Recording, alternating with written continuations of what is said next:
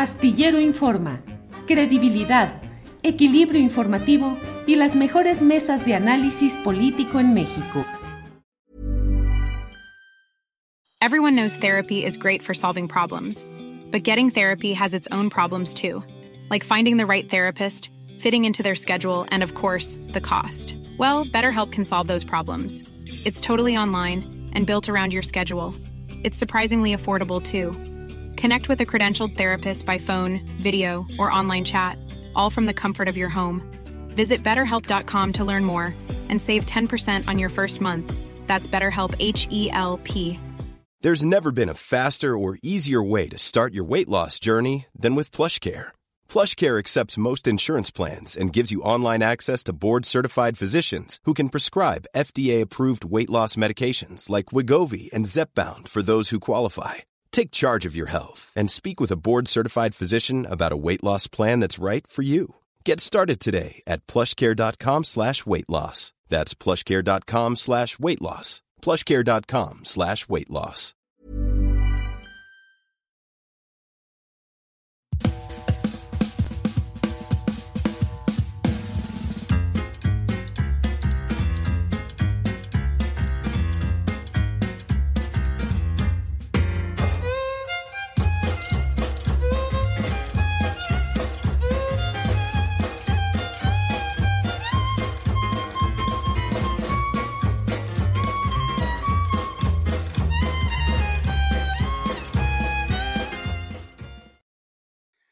Hola, hola, hola, buenas tardes. Hoy es miércoles 3 de enero. Esta es, esta es eh, la tercera emisión del año eh, y ya vamos a empezar. Tenemos mucha información, eh, tenemos entrevistas, tenemos una mesa muy interesante.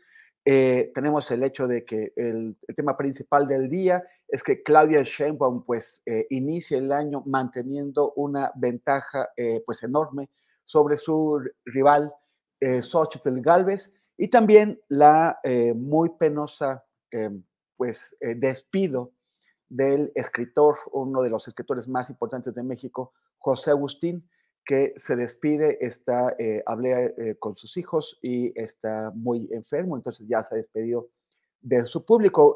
abordaremos esos dos temas en la mesa de, de, periodistas a partir de las dos de la tarde. Mientras tanto, nuestra querida Alex Fernanda tiene la información del día. ¿Cómo estás, Alex? Hola, Temoris, ¿cómo estás? Feliz miércoles. Y pues sí, arrancamos con la información y comenzamos con que Rosa Isela Rodríguez, secretaria de Seguridad y Protección Ciudadana, reveló que el grupo de los 31 migrantes secuestrados en Tamaulipas está compuesto por personas de Venezuela, Ecuador, Colombia, Honduras y México. Desde la mañanera realizada en Mérida, Yucatán, informó que se han desplegado operativos de búsqueda, además de que la investigación la está encabezando la Fiscalía de Tamaulipas con apoyo de otras instancias. Vamos a escuchar.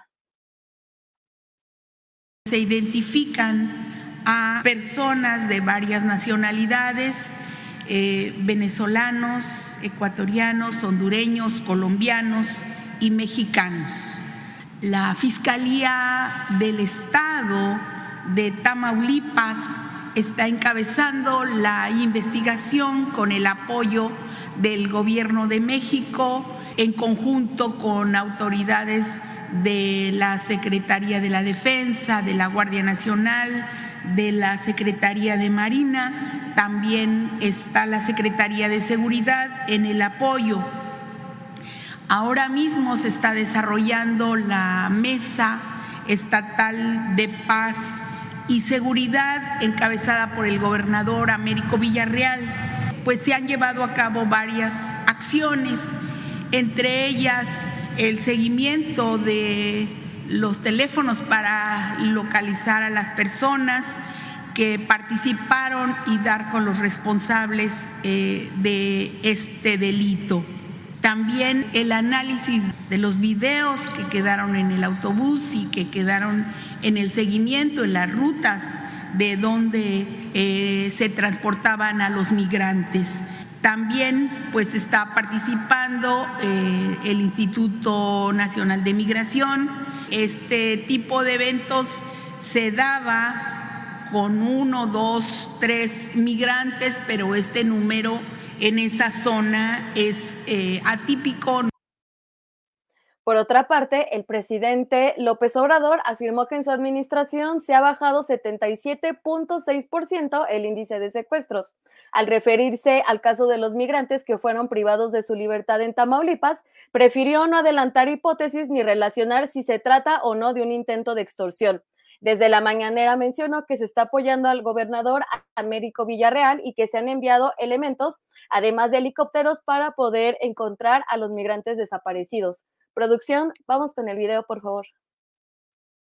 Hemos eh, reducido la incidencia delictiva y el secuestro en más de 70%. Y lo que tenemos de secuestro, en algunos casos, son secuestros de migrantes para extorsionarlos. Esto lo hemos eh, padecido en San Luis Potosí, por ejemplo en la zona esa de Matehuala, también en Nuevo León, en Coahuila y sobre todo en Tamaulipas.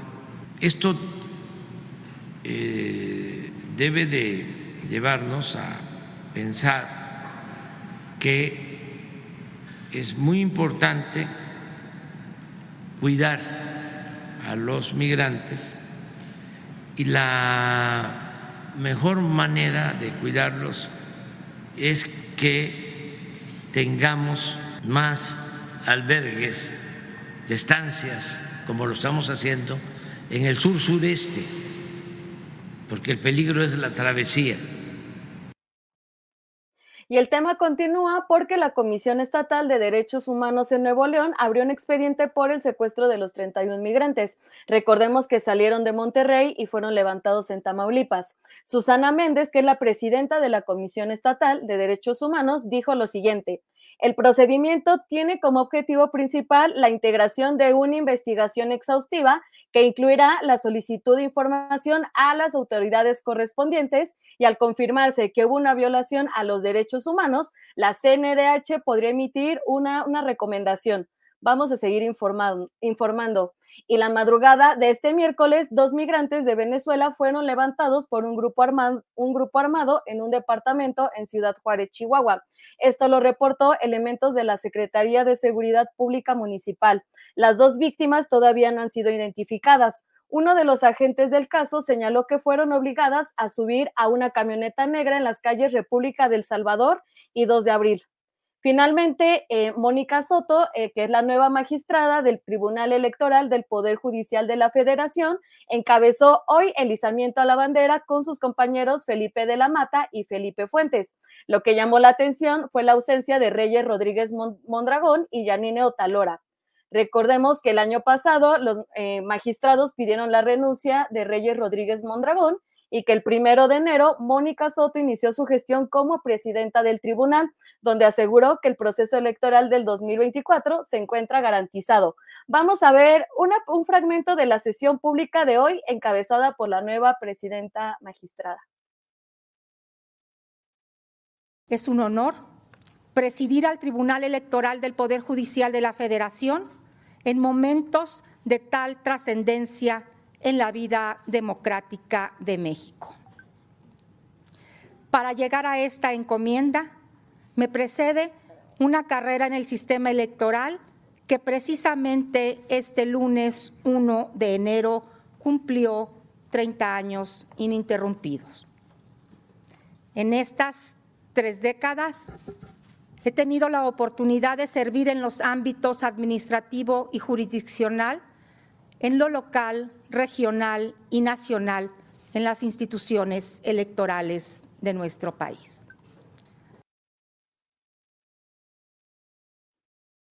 Temoris, regresamos contigo y recuerden, toda la información la pueden encontrar en juliastillero.com.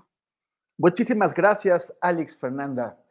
Eh, ahora, ahora vamos a dar paso a una entrevista con Jesús Peña Palacios. Jesús Peña Palacios es el representante adjunto y oficial a cargo de la oficina en México del Alto Comisionado de las Naciones Unidas para los Derechos Humanos.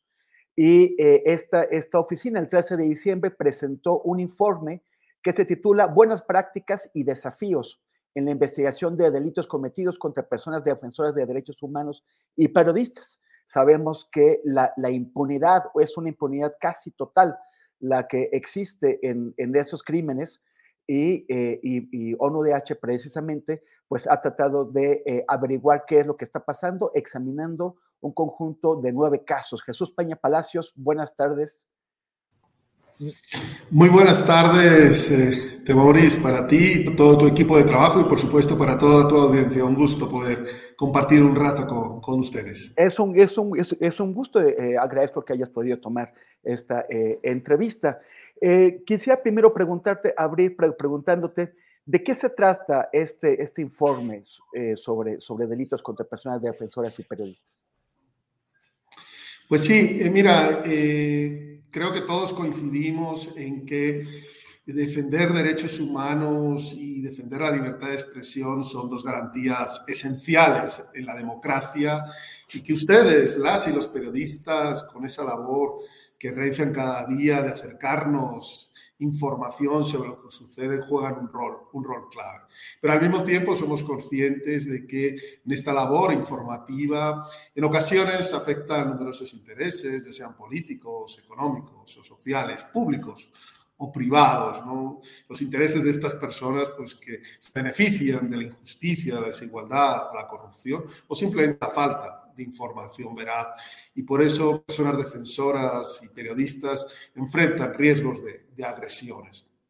Y en este contexto es que la, la oficina quiso eh, elaborar un informe para abordar algunas de las causas que estarían detrás de los niveles de impunidad que, que existen en México y que además pues, son un, aliciente para que haya nuevas agresiones en contra de personas defensoras y periodistas. Entonces, en ese sentido, hicimos este informe sobre buenas prácticas y desafíos en la investigación de delitos contra eh, personas defensoras de derechos humanos y periodistas. Es un informe técnico, que está destinado sobre todo a quienes son operadores de administración y procuración de justicia y a quienes tienen que tomar decisiones en materia de política pública y creemos firmemente pues, que identificar ¿no? Eh, hay eh, lugares o deficiencias que afectan al proceso de investigación es un paso necesario, fundamental para proponer mejoras concretas que permitan ir superando la, la impunidad de las agresiones y al mismo tiempo identificar buenas prácticas es una herramienta muy útil para alentar a la réplica o a la adopción de estas buenas prácticas por otros operadores de justicia y de fiscalías y de esta manera avanzar en la lucha contra la impunidad. Eh, ustedes eh, han, tomado como casos de, estudio nueve, nueve crímenes. Eh, ¿Nos puedes dar una perspectiva general sobre esos nueve crímenes y quizás destacar los que te parecen más relevantes o, ejemplo de lo, que, de lo que están tratando? Sí, efectivamente, y gracias por la, por la pregunta, Temoris. Eh, identificamos nueve casos o seleccionamos nueve casos que buscábamos que fueran representativos, ¿no? Y lo que hemos hecho es analizar a fondo eh, estos nueve casos, buscando en esos nueve casos ejemplos concretos de buenas prácticas o de omisiones eh, y que a partir de este ejercicio se pueda orientar el trabajo, como decía, de, la, de las fiscalías y de su personal. Son nueve casos que eh, abordan tres tipos de delitos. Desaparición, tres casos tienen que ver con desaparición, tres con homicidios y tres con amenazas. Elegimos tres casos de desaparición y de homicidio por ser los, los delitos de, de mayor gravedad y por otro lado los de amenazas por ser la agresión más, más común. Y luego lo que intentamos en estos nuevos, nueve casos, además que fueran muy eh, representativos y por tanto son, por ejemplo, de ocho estados diferentes, ocho son del fuero local y uno del fuero federal. Eh, cuatro de los casos son referidos, las víctimas son mujeres, en cinco son hombres. Cuatro de los casos son personas defensoras de derechos humanos, cinco son periodistas. Dos de las víctimas de las nueve se identificaban como indígenas. En tres de los nueve casos hay sentencias condenatorias y luego importante, son casos que han ocurrido entre 2016 y 2019. Y hemos elegido este periodo para que hubiera un periodo amplio eh, que permitiera un análisis a, profundidad de cómo se habían venido desarrollando las investigaciones y, por tanto, poder identificar estas buenas y malas prácticas. Y todos son con el nuevo sistema de justicia penal. Por tanto, yo te diría, no hay ningún caso más importante que otro. Los nueve son importantes porque los nueve nos van a aportar buenas prácticas y algunas eh, omisiones eh, relevantes.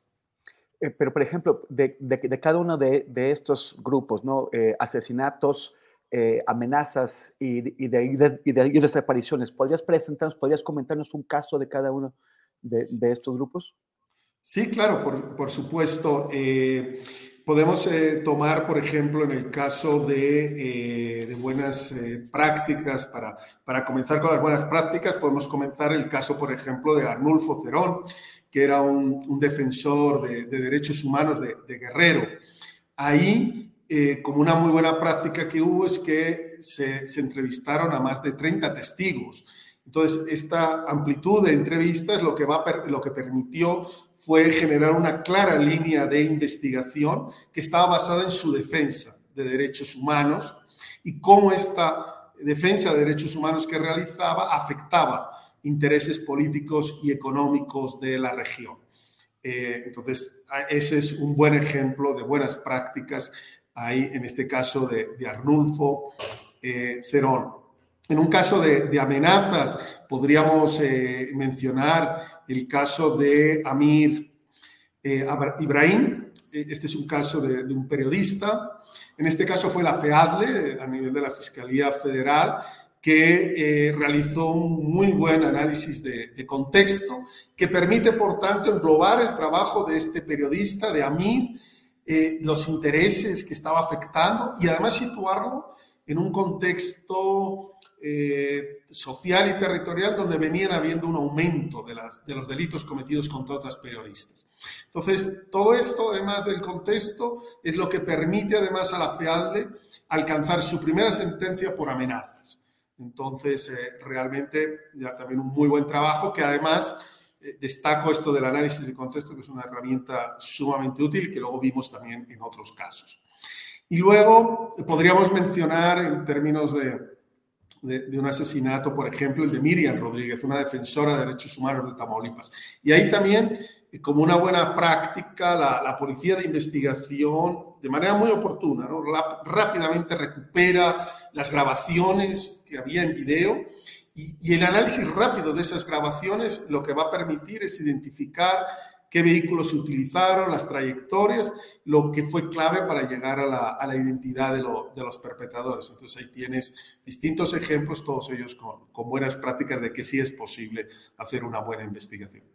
Sí, creo, creo que, que, muchos nos quedamos eh, un poquito sorprendidos por, eh, al, o sea, qué bueno que ONU-DH haya encontrado estas buenas prácticas, pero en, en realidad no parece ser eh, lo más común. Precisamente ahora que mencionabas que la, que la, que la FEAD le hizo un buen análisis de contexto, recordaba el caso del, del periodista Francisco Pacheco Beltrán, asesinado en abril de, de 2016 en Taxco fue, eh, tardaron cinco años hasta el año 2021, después de mucha presión de la familia y, y, también de un informe bastante duro de la Comisión Nacional de los Derechos Humanos, que la FEAD le hizo finalmente el análisis de contexto. ¿Qué es lo que pasa? ¿Por qué, por qué, por qué la impunidad? ¿Qué, qué, qué encontraron ustedes en la parte de omisiones? Sí, y gracias por el ejemplo, digo, porque efectivamente eso responde un poco el informe. El informe responde a que sí existen buenas prácticas, que existan unas buenas prácticas, que incluso la aplicación de que exista una buena práctica no necesariamente lleva al resultado exitoso que esperaríamos de toda la investigación, porque puede haber otros factores que influyen.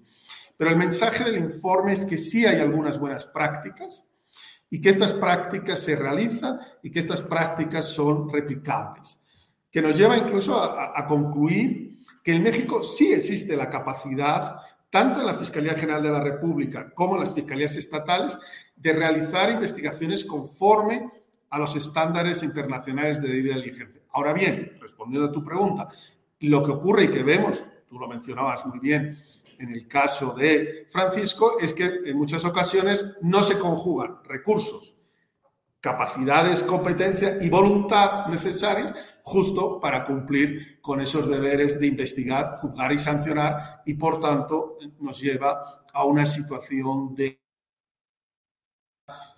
o de falta de, finalmente, de, justicia.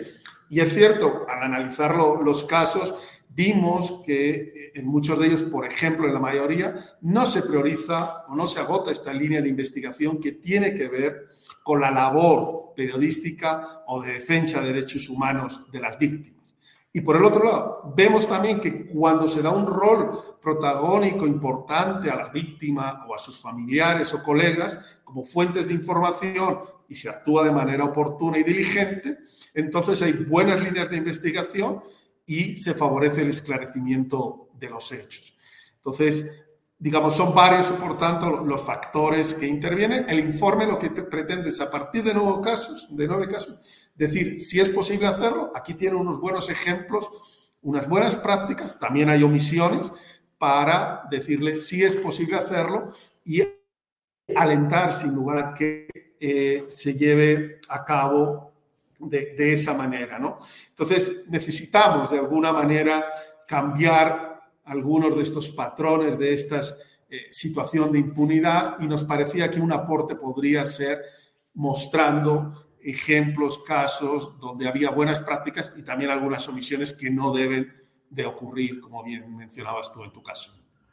Eh, entiendo que ustedes no, no, hicieron ningún tipo de evaluación general, o sea, solamente se concentraron en estos casos como, precisamente para, como para, para, para, para mostrar cómo, cómo funcionan. Pero el, el, el, problema sí, sí que es general. La impunidad en estos crímenes, eh, hay diversas cifras, pero por ejemplo, solamente en el caso de la FEATLE, de todos los casos que ha aceptado, que no los acepta todos, eh, hay eh, un, un, un, porcentaje de éxito de alrededor de 1%, o sea, un 99% que no se llega a nada. ¿Cuál es, qué, qué, es lo que hay en el fondo? ¿Por qué, por qué el, el, sistema de justicia, el, sistema de procuración de justicia es incapaz de, eh, de tener pues un nivel de éxito mínimamente decente de, de, la mitad de los casos, o sea, ni siquiera el 1%? Sí, eh, como bien dices, eh, sí, el informe no buscaba un análisis global de, de la, impunidad en el país no era, lo, que apostábamos era hacer un análisis a partir de, nueve casos que, mostraran. Evidentemente, el número de casos eh, eh, entre enero del, año 2019 y octubre del año pasado, la oficina ha identificado 151 casos de personas eh, defensoras de derechos humanos y periodistas que o han sido asesinados o están desaparecidas, ¿no? y efectivamente el número de sentencias sobre, sobre ese, número de casos es un número eh, muy, muy reducido. Eh, sí es cierto que en relación con la FEADLE y algunos de los casos que la oficina ha estado siguiendo, sí habría un porcentaje un poco superior al, que, al que estás mencionando, pero no obstante, eh, más allá de, de, la cifra mayor o menor en una fiscalía estatal o una fiscalía federal, el, la cifra sigue siendo de impunidad muy relevante como han dicho otros estudios que lo han abordado de, manera mucho más amplia. Y ahí, pues son distintos factores. La, impunidad no tiene un, único factor, digamos. Nosotros vimos a través del informe algunas omisiones que, por ejemplo, alentaron a, esa a esa impunidad, casos donde no había una adecuada preservación de los, del lugar de los hechos, casos donde ha habido pérdida de las videograbaciones, igual que mencionaba el caso de Mira Rodríguez, donde la grabación oportunamente se pide y se analiza. Hay otros casos donde pasan días y no, nunca se han solicitado esas videograbaciones sin una eh, justificación. En otro caso, no, se, se hacen diligencias, pero no hay un adecuado seguimiento. O como decía, no se agota esta línea de investigación que tiene que ver con el rol que jugaba la persona defensora o la, persona eh, periodista. Entonces, todo ello indudablemente. O como decía antes. Eh, el que no se den en el mismo tiempo capacidades, eh, buenas prácticas y voluntades para llevar a cabo eh, una investigación exhaustiva que cumpla con el deber de investigar, juzgar y, y, sancionar. Entonces, el informe lo que transmite el mensaje es que sí es posible hacerlo, que sí hay casos en los que se ha hecho y por tanto alentar eh, sin lugar a dudas, a quienes están en las fiscalías reconociendo algunos casos donde esto se ha hecho, que se avance con estas buenas prácticas como una medida para ir disminuyendo la impunidad. Porque también yo, una de las conclusiones que, el informe tiene, que creo que es importante, es que el combate a la impunidad no va a depender solo de las fiscalías. Es, es fundamental, por supuesto, fortalecer las fiscalías, si podemos algunas de las recomendaciones, pero además es fundamental crear una política pública integral de respeto, protección, prevención y justicia para que ejercen el periodismo y la defensa de los derechos humanos. ¿no? Entonces, no solo es una tarea de fiscalías. Me, me, están pidiendo que haga una aclaración porque hemos mencionado varias veces FEADLE y no hemos dicho qué es.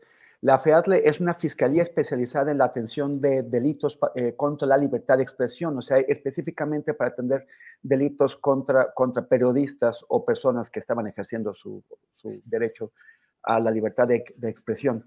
Y, es, una fiscalía federal, es parte de la, de Fiscalía General de la, de, de República, tiene la facultad de atraer casos para sacarlos del, del foro local de las, de fiscalías estatales porque con frecuencia los agresores de periodistas pues pertenecen al foro local. Entonces, que, la fiscalía estatal lo investigue genera pues un círculo vicioso en donde tiene que investigarte quién tiene alguna relación con quien te atacó. Eh, pero el problema es que eh, una queja muy, muy frecuente entre las personas, entre las víctimas que van a la FEADLE es que no les hacen caso. Por ejemplo, es imposible reunirse con el titular de, la, de la FEADLE para que les explique eh, qué es lo que están haciendo en, en, cada caso. Pero bueno, este, ¿cómo, ¿cómo se puede hacer esta política integral? Bueno, una, una, política integral eh, va, a incluir eh, diversas medidas, obviamente que tiene una parte que tiene que ver con las, con las investigaciones y el fortalecimiento de, la, de las investigaciones y, por ejemplo, poner como una, eh, como una obligación de la gente del Ministerio Público la realización del análisis de contexto. Eso, eso sin lugar a dudas eh, es clave o seguir avanzando con el protocolo homologado de investigación de delitos contra personas defensoras. ¿no? Obviamente en diálogo eh, con los operadores de justicia, pero también con la participación de sociedad civil. Tú lo apuntabas también antes, en un momento, la, garantizar realmente una participación de la, de la de las, de las víctimas, de, la sociedad civil, de los familiares en la investigación, de facilitar el acceso a esa carpeta de, investigaciones es, es muy, muy, muy importante. O los tres casos que tienen condena. En los tres casos que hay condena, por ejemplo, los tres casos contaron con asesoría jurídica gratuita. Qué importante es que realmente se facilite este acceso a una asesoría, una medida que lleve a un mayor goce de este derecho a, un, una profesionalización aún mayor de la asesoría jurídica, una mayor disponibilidad de recursos humanos, de especialización en estos delitos, va a llevar, por ejemplo, a, de acuerdo a lo que hemos visto en los casos, a también, eh, sin lugar a dudas, a una lucha contra la impunidad. También eh, un plan de persecución penal va a requerir una priorización de estos casos y va a requerir un reforzamiento de recursos humanos. Como bien dices y comentabas, una fiscalía especializada, pero no todos los casos están en las fiscalías especializadas. Una fiscalía especializada que tiene las herramientas va a ayudar, sin lugar a dudas, a esta lucha contra la eh, impunidad. Y también, y a eso aporta el informe, difundir buenas prácticas, es decir, si sabemos de casos exitosos, trabajemos, por ejemplo, análisis de casos, eh, estos modelos que sirven para que se conozca por parte de otras fiscalías qué se puede hacer con los recursos que ya tenemos y a partir de eso transmitir estas buenas prácticas para que otras fiscalías, ya sea la federal, en la FEADLE o ya sea las fiscalías estatales, puedan seguir. Todo eso podría entrar perfectamente dentro de una política pública integral, pero que además debe de tener por supuesto, todo un tema de reconocimiento de la legítima importantísima labor que realizan personas defensoras de humanos y periodistas para eh, la plena vigencia del Estado de Derecho. No enfocarnos solo, obviamente, en las investigaciones, trabajar también todo el tema de prevención es, es fundamental. En fin, todo ello son medidas que pueden estar dentro de una política integral de prevención que creo que tenemos que seguir trabajando e impulsando. Eh, final, finalmente, Jesús, em, muchas veces hay personas que nos, nos señalan que al, destacar o al presentar de, de, manera especial los, las agresiones contra periodistas y contra personas defensoras de los, de los derechos humanos, eh, estaríamos eh, dándoles un valor distinto al de otras personas, ¿no? al, de, al, de gente que desarrolla otros oficios. Eh, ¿por, qué, ¿Por qué es importante? ¿Cómo podemos explicarle a la gente por qué es importante para una sociedad democrática eh, eh, ponerles una atención especial. Por ejemplo, lo que decía hace, eh, hace un momento, ¿no? de priorizar la atención a estos delitos. A ver, creo que, digamos, el, el rol de, de, periodistas, de las y los periodistas, es el gremio que nos, hace, nos acerca a la información, nos, nos, nos, cuentan qué sucede en el país, nos dan lecturas diferentes a quizás las que podemos tener desde otras fuentes. Solo eso ya es un rol fundamental para la plena vigencia de un sistema democrático. El, el facilitar acceso a la información, esa es una labor, en esa búsqueda, en esa indagación que las y los periodistas en el país hacen de conductas, de denuncias, de darle voz a la gente a través de sus medios de comunicación. Todo eso, sin lugar a dudas, es fundamental para que exista una plena democracia. Las personas defensoras de derechos humanos, con su rol, defienden los derechos de todas y todos. Es fundamental ese trabajo para justo para que tú, yo, todas y todos podamos gozar plenamente de nuestros derechos. Y cuando un periodista es silenciado, todos perdemos. Y ese es también por qué se le da tanta importancia. No solo es el periodista que es agredido, sino toda la sociedad pierde cuando ese periodista ya no tiene la voz, cuando ese periodista ya no puede ejercer su legítima labor, o cuando esa persona defensora, fruto de una serie de agresiones, ya no puede defender los derechos humanos de otras personas. Todas y todos perdemos. Ese rol tan importante en sociedad que hacen periodistas y personas defensoras es el que hay que proteger. Sin lugar a dudas, y además existe un, deber del Estado de protegerlas, sin lugar a dudas, por esa labor tan importante que realizan. Entonces, no, no, es, no se trata de, que existan categorías diferentes, todos somos igualmente importantes en una sociedad, todas las personas son iguales, pero hay unas personas, personas defensoras de derechos humanos, que, que, hacen un rol que es de beneficio, sin lugar a dudas, para el conjunto de la sociedad. Y es ese rol el que estamos protegiendo o buscamos que los estados protejan para que todas y todas nos beneficiemos de esa labor que hacen las y los periodistas y de esa labor que hacen las personas defensoras de derechos humanos. Jesús, Jesús Peña Palacios, te, agradezco este tiempo, agradezco también que ONU, DH haya realizado este informe, ojalá sea leído y que sirva como un insumo importante para mejorar la procuración de justicia en el país y en concreto en estos, en estos casos de personas defensoras y de, y de periodistas. Gracias, Jesús Peña. Muchísimas gracias por tu interés en este tema, Temoris, por la importante labor que realizas siempre de comunicación para todos. Y quien quiere acceder al informe está en la página web del Alto Comisionado de Naciones Unidas para los Derechos Humanos, www.hchr.org.mx. Ahí está, es público, todos pueden acceder. Muchísimas gracias. ¿Puedes repetir la dirección, Jesús? La, la dirección es www hchr.org.mx.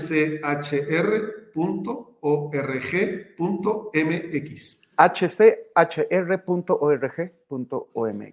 Gracias, gracias Jesús Peña y buen día. A ustedes y que tengan un feliz año también para todas. Igualmente, igualmente, gracias. Gracias.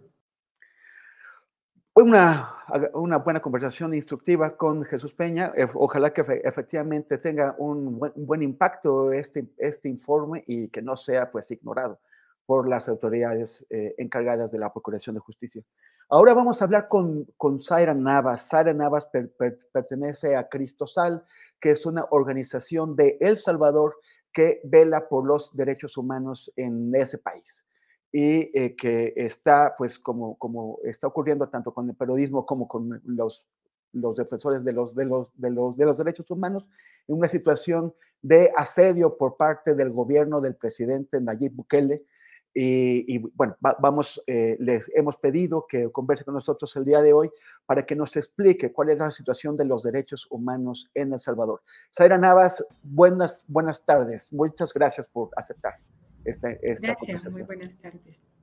Zaira, ¿qué, ¿qué, es lo que está pasando? Eh, ¿Qué es lo que ocurre con, con El Salvador? Eh, hay eh, una perspectiva que tiene eh, una parte de la población y, algún, y una parte de los, de los analistas de que los resultados lo justifican todos y los resultados, según dicen, es que hay más tranquilidad en las, en las, las calles, que la gente puede, puede salir porque eh, pues todos los, los delincuentes están en prisión.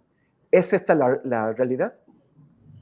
Bueno, El Salvador es un país que históricamente ha tenido líderes eh, y, un país al que le interesa eh, y una población a la que le interesa tener líderes eh, con, con, una visión un poco caudillista. Eso es lo que está pasando en El Salvador. El presidente Nayib Bukele ha desarrollado una muy buena estrategia, no hay que negarlo, una muy buena estrategia de propaganda eh, en la cual eh, se ha presentado como el gran eh, salvador como, del país, como suele ocurrir con los dictadores y con aquellas personas que potencian su imagen particular. Ciertamente Bukele tiene un gran nivel de aceptación en la población. También es cierto que su estrategia para reducir la violencia ha, ha generado resultados, pero esta es una estrategia ilegal porque lo que ha hecho es negociar con las pandillas y eh, ha logrado una disminución de homicidios también a cambio de graves violaciones a los derechos humanos de miles de personas que viven en El Salvador y también no salvadoreños y salvadoreñas que son detenidos porque viven en lugares de pobreza o porque viven en lugares eh, que antes tuvieron control eh, estas estructuras criminales que son las pandillas. Y eso es lo que está sucediendo en el país. Claro, todas aquellas organizaciones defensoras de derechos humanos y eh, quienes eh, vigilamos las actuaciones estatales desde el rol de defensa de derechos humanos. Y los periodistas están siendo objeto de persecución eh, política, ya sea directamente por el mismo presidente, por sus funcionarios y por grupos de troles o de seguidores en redes sociales particularmente que amenazan incluso a muerte o a causar daño. También hemos observado detenciones de líderes comunitarios, es decir, defensores locales de derechos humanos y eh, un acoso permanente a las organizaciones de la sociedad civil. ¿Qué, es lo que, a ver, vamos por parte, ¿qué, es, qué tipo de eh, eh, acoso o, de, o de agresiones están sufriendo las organizaciones de la sociedad civil y los defensores de, Bueno, el acoso se ha producido para las organizaciones de derechos humanos en el ámbito eh, legal, aplicando la Administración de Justicia que controla Nayib Bukele. Eh, recordemos que en el 2021 dio un golpe de palacio, es decir, entró a la Asamblea Legislativa, y el primero de mayo del 2022, Bukele destituyó a través de su Asamblea Legislativa, que tiene mayoría, destituyeron a la Sala de lo Constitucional, al fiscal general de la República y meses más tarde removieron a un número importante de jueces. También controla todas las instituciones de control interno del país. Esto ha significado entonces que eh, utiliza el aparato estatal de administración de justicia en el ámbito administrativo y judicial para perseguir a las organizaciones de la sociedad civil que somos críticas al gobierno. Por ejemplo, la organización a la que yo represento, Cristosal, eh, no había sido inscrita, hemos tenido diferentes problemas para eh, poder seguir funcionando. Se nos puso una sanción en el que nos obligan a pagar eh, un impuesto de la cual están exoneradas las organizaciones de la sociedad civil, otras organizaciones han sido eh, perseguidas judicialmente y particularmente a defensores y defensoras recibimos ataques eh, a veces directos. Por ejemplo, dos miembros de nuestra organización han sido señalados públicamente por el mismo presidente en cadenas nacionales diciendo que somos personas que vivimos de los derechos humanos, etcétera. Esto genera que eh, cuando un funcionario de gobierno se pronuncia en contra de informes que elaboramos o de las actividades que realizamos en la defensa de derechos humanos, inmediatamente hay un número importante de em, personas y, y aquellos que no son personas, a los conocidos como troles, que empiezan a hacer amenazas ataques personales, incluso refiriéndose a la vida íntima, particularmente contra las que somos mujeres.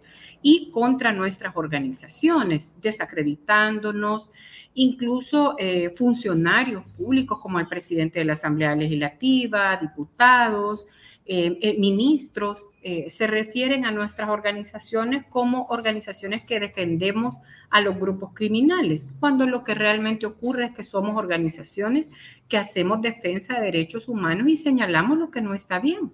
De eso se trata.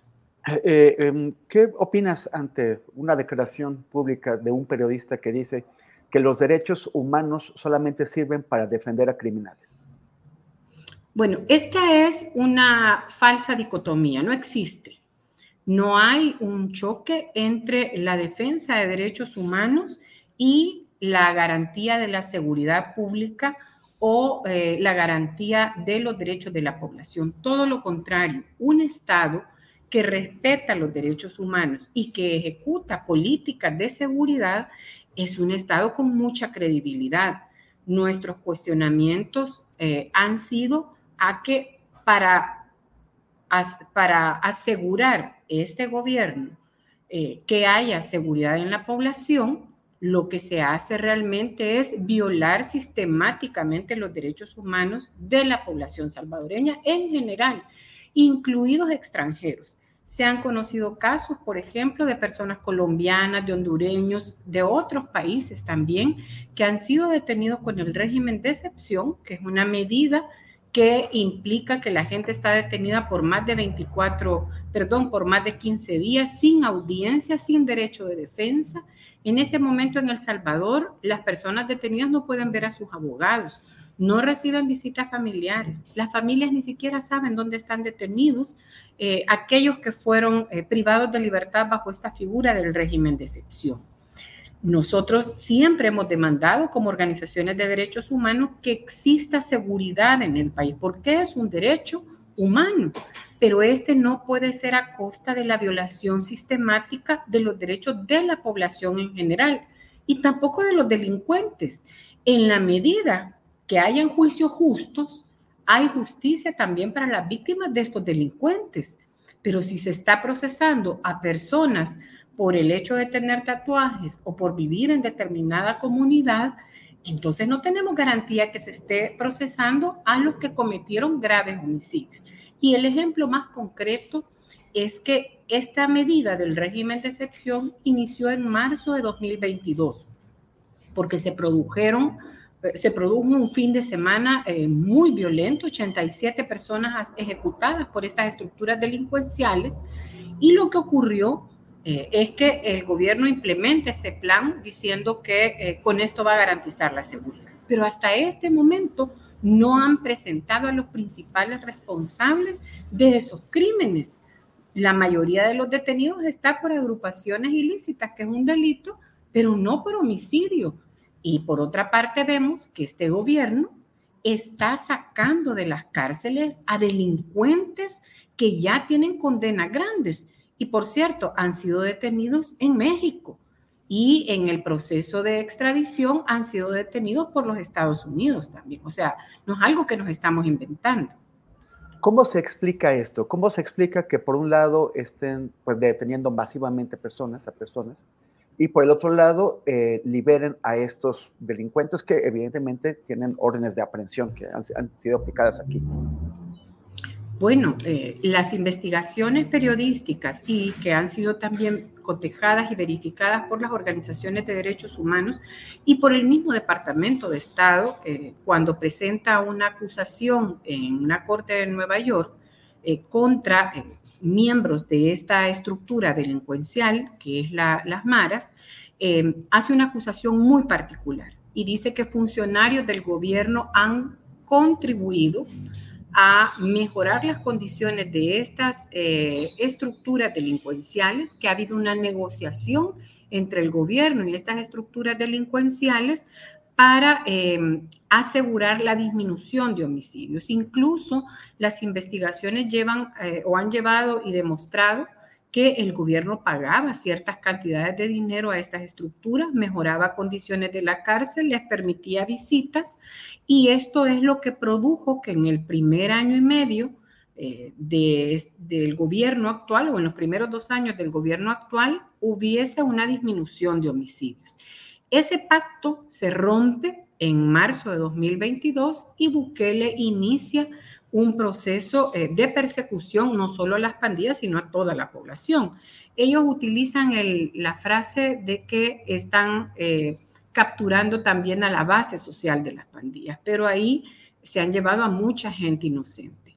Ahora, ¿qué es lo que explica que este gobierno eh, haya dejado en libertad no a uno, sino a varios cabecillas de estas estructuras delincuenciales? No puede ser otra cosa más que el gobierno sigue pactando con estas estructuras para supuestamente mantener una baja en los homicidios. Lo peligroso de todo esto es la sostenibilidad eh, de una negociación ilegal, inconstitucional, que ya trajo resultados internacionales. Estas personas huyeron del país y ya están siendo procesadas en otros países. Y en ese juicio que se está llevando en Estados Unidos, hay, eh, está documentado que funcionarios gubernamentales negociaron tanto la salida como eh, mejores condiciones a cambio de la disminución de homicidios. Entonces, este es un gobierno que está negociando con estas estructuras. ¿Cómo se, eh, cómo se justifica legalmente este, este concepto de captura de la base social? O sea, ¿qué significa eso? Que, que si hay sospecha de que una persona pertenece a un, a un grupo eh, criminal, entonces se van a llevar a, sus vecinos, a sus sobrinos, a la abuelita.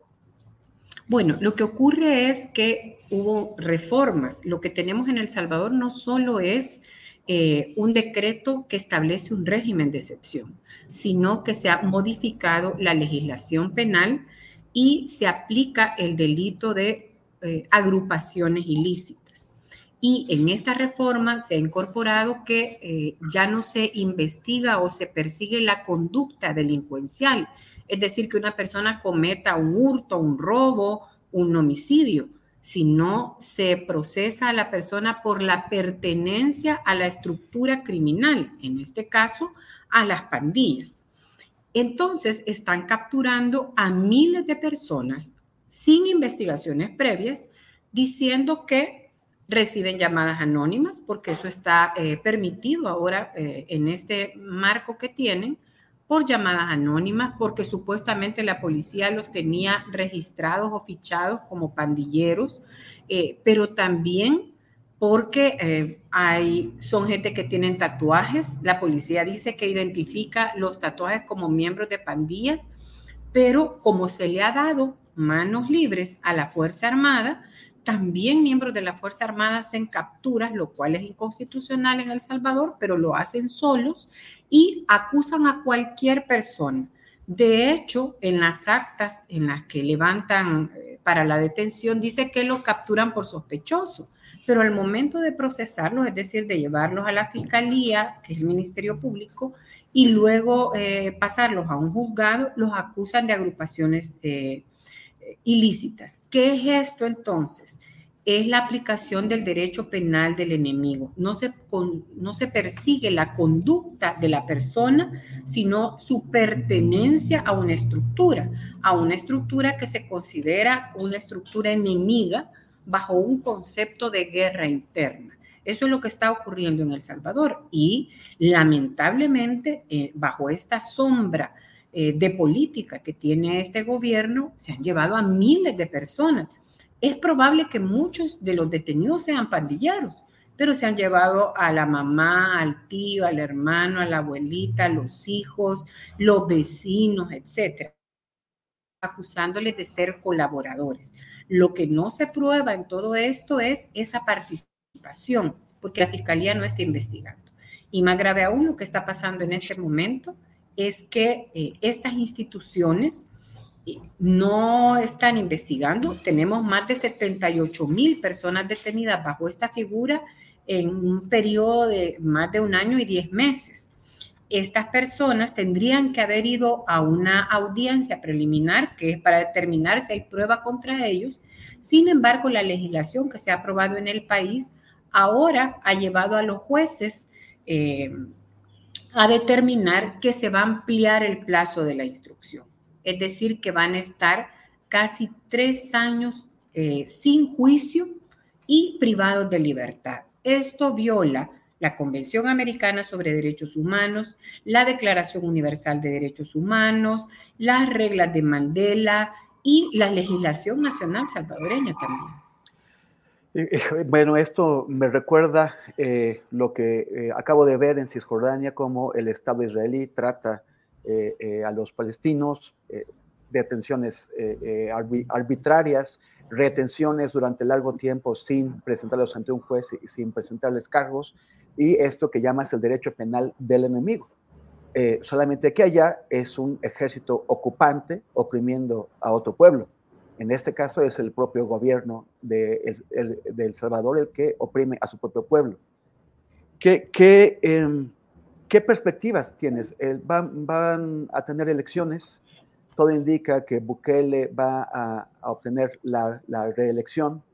Él tiene control del poder legislativo, tiene el control del poder judicial. Eh, la, el medio noticioso, el Faro, dice que están a las puertas de una dictadura. Eh, ¿Cristosal comparte esta visión? ¿Qué perspectiva? Por supuesto. Eh, la reelección en El Salvador está constitucionalmente prohibida. Hay siete artículos de la Constitución que establecen la prohibición de la reelección. Incluso hay una disposición que habilita a la, a la población salvadoreña para la insurrección en caso que ocurra una situación como esta. Sin embargo, ya que Bukele tiene el control de el Tribunal Supremo Electoral, de la Asamblea Legislativa, de la Corte Suprema de Justicia. Esta última, a través de la Sala de lo Constitucional impuesta por Bukele, emitió una sentencia diciendo que eh, sí se permitía la reelección. Eh, no hay en este momento propaganda electoral por parte de ningún partido político, además porque no se les ha pagado la deuda electoral y porque ningún partido político tiene eh, los niveles organizativos y eh, el apoyo para hacer propaganda electoral. Solo hay propaganda gubernamental y aclaro, no del partido político de Bukele, sino del gobierno promoviendo las obras de Bukele. Es obvio eh, que Bukele va, fue inscrito inconstitucionalmente. Es obvio que tiene una alta popularidad. Ustedes conocen las campañas publicitarias eh, promocionando supuestos grandes logros de Bukele, que más eh, son de tipo cosmético. no tenemos resultados en materia económica, social, etcétera. Sin embargo, esto es como los espejos que nos trajeron los españoles. Y bueno, es muy probable o altamente probable que Bukele gane con una mayoría amplísima y eh, vamos a pasar de un, gobierno autoritario a una dictadura, porque su elección es inconstitucional. Y ya obviamente va a haber cambios sustanciales eh, con un gobierno dictatorial, un gobierno electo violando la constitución de la República. Quisiera comentarle también a nuestro público que eh, atrás de ti está una imagen de Óscar Arnulfo Romero, que fue, eh, es un, un, sacerdote muy, muy querido por el pueblo salvadoreño, que fue asesinado en 1980 por la dictadura militar que había en ese momento. Es eh, ominoso y triste que después de, de tantas vueltas eh, El Salvador regrese a estas, a estas condiciones, a estas situaciones, en lugar de, haberlo superado y dejado atrás. Em, ¿Tienes algún último eh, comentario o mensaje que tú quisieras enviarle a la gente que nos está viendo en México y en Estados Unidos? Bueno, yo creo que es importante que la población en el mundo conozca la otra cara de la moneda, conozca las condiciones en las que se encuentra El Salvador y que los países hermanos apoyen la democracia, en El Salvador. El riesgo que estamos corriendo, eh, el Triángulo Norte, particularmente Centroamérica, El Salvador, eh, Honduras, Nicaragua, es la consolidación de dictaduras eh, bajo métodos autoritarios, la anulación del Estado de Derecho. Y por eso es importante que los países y las poblaciones conozcan las realidades, pero que además luchemos por una paz social con democracia, con Estado de Derecho.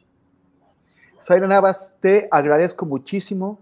Espero que, algo pase este año que, mejore la, suerte del país y que ustedes pues, puedan eh, seguir resistiendo ante, ante el acoso del gobierno de Nayib Bukele. Eh, un saludo muy grande eh, para, para, para, ti y para tus compañeras y compañeros de Cristo Salud. Muchas gracias. Gracias. En unos minutos, en unos minutos vamos a, eh, a, tener nuestra mesa de periodistas, pero antes quisiera eh, comentar un par de cosas. Me está compartiendo eh, mi compañera Alex Fernanda un aviso que hizo el gobierno de México a través de la Cancillería, en donde expresa al gobierno y pueblo de la República Islámica de Irán sus condolencias por el atentado ocurrido hoy, 3 de enero, en la ciudad de Kerman, que causó la muerte de más de 100 personas y cientos de heridos. Esto eh, es, es muy grave, es muy grave eh, porque eh, es, también se da un día después de que Israel asesinó en Beirut, en otro país, no en Gaza, a un comandante de Hamas. Esto es, parece que hay una decisión de internacionalizar el conflicto tenemos que preguntarnos por qué, por qué está atacando en Irán, por qué está atacando en Líbano. hay una presión conocida por parte del gobierno de Joe Biden que considera que ya eh, han matado pues a demasiada gente en, Gaza, finalmente les parece que ya, que ya son demasiados y quieren que eh, Israel pase a otra fase de la guerra, pero también sabemos que eh, Benjamín Netanyahu tiene los días contados y los días son los que dure la guerra. Eh, la opinión pública y la política israelí quieren a Netanyahu fuera del gobierno porque lo responsabilizan del desastre del, 7 de octubre, pero no, no, lo van a cambiar en tanto Israel siga en guerra. Entonces a Netanyahu le conviene que la, que la, que la guerra continúe esperando que pase algo que signifique la, la salvación de, su carrera política.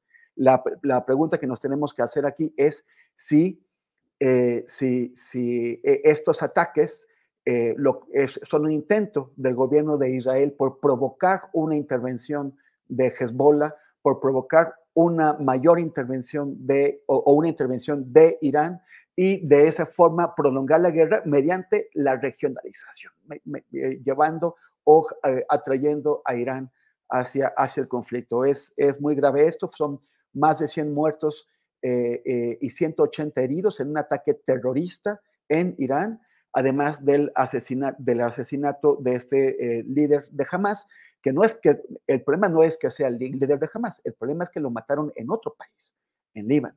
Entonces es, es muy grave esto. Y otro asunto muy grave que eh, quería comentar con eh, el público antes de pasar a, a, nuestra mesa es el asunto del agua en México. El día primero de enero eh, apareció un pequeño reportaje en el diario Reforma que tiene unas cifras verdaderamente alarmantes.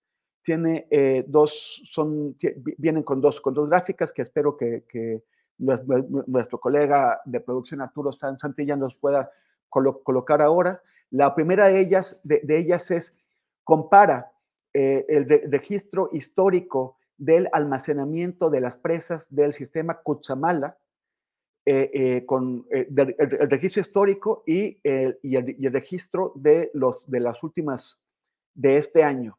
Y está, es prácticamente a la, a, la, mitad del registro histórico, solamente que si sigue esto, vamos a quedarnos sin agua si las proyecciones que, que se están haciendo en la Comisión Nacional del Agua son correctas, las presas que abastecen el sistema Cutzamala se quedarán sin agua el 11 de junio de 2024.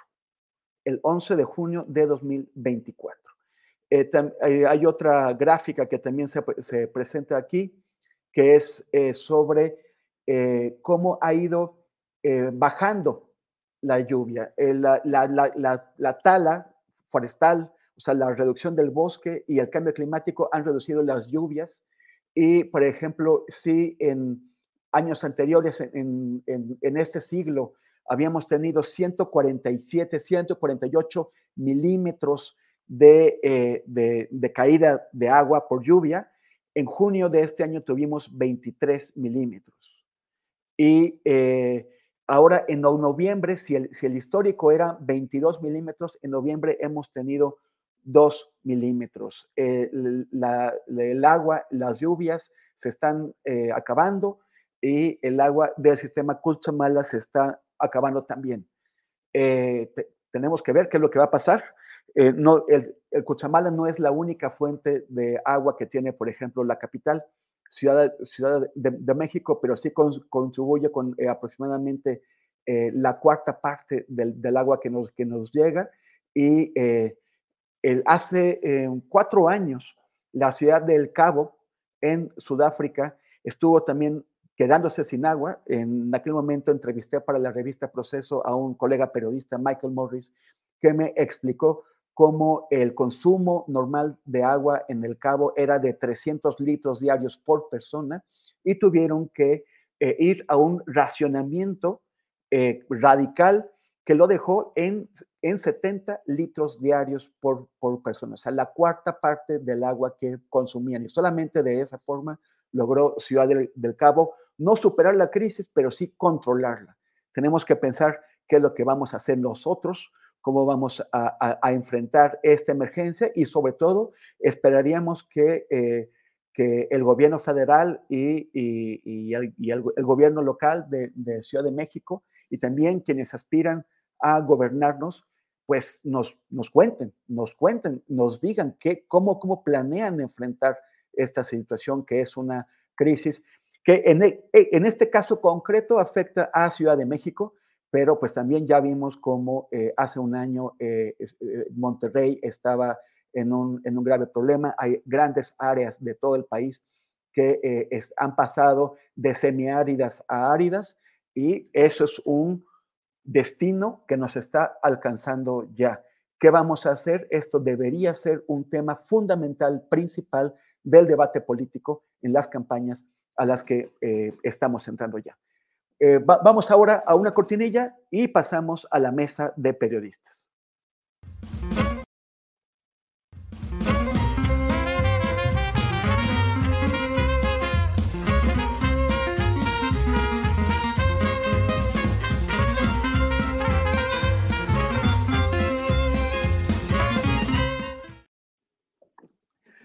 Bueno, pues muchísimas gracias. Qué bueno que estén aquí. Miren, miren qué, qué interesante mesa tenemos, tenemos hoy. Eh, Teresa Rodríguez de la Vega, muchas gracias. Buenas tardes. Hola, Temoris, Daniela, Ingrid. Placer estar acá con ustedes. Gracias. ¿Cómo estás, Ingrid? Ingrid Urgelles, ¿qué tal? Buenas tardes.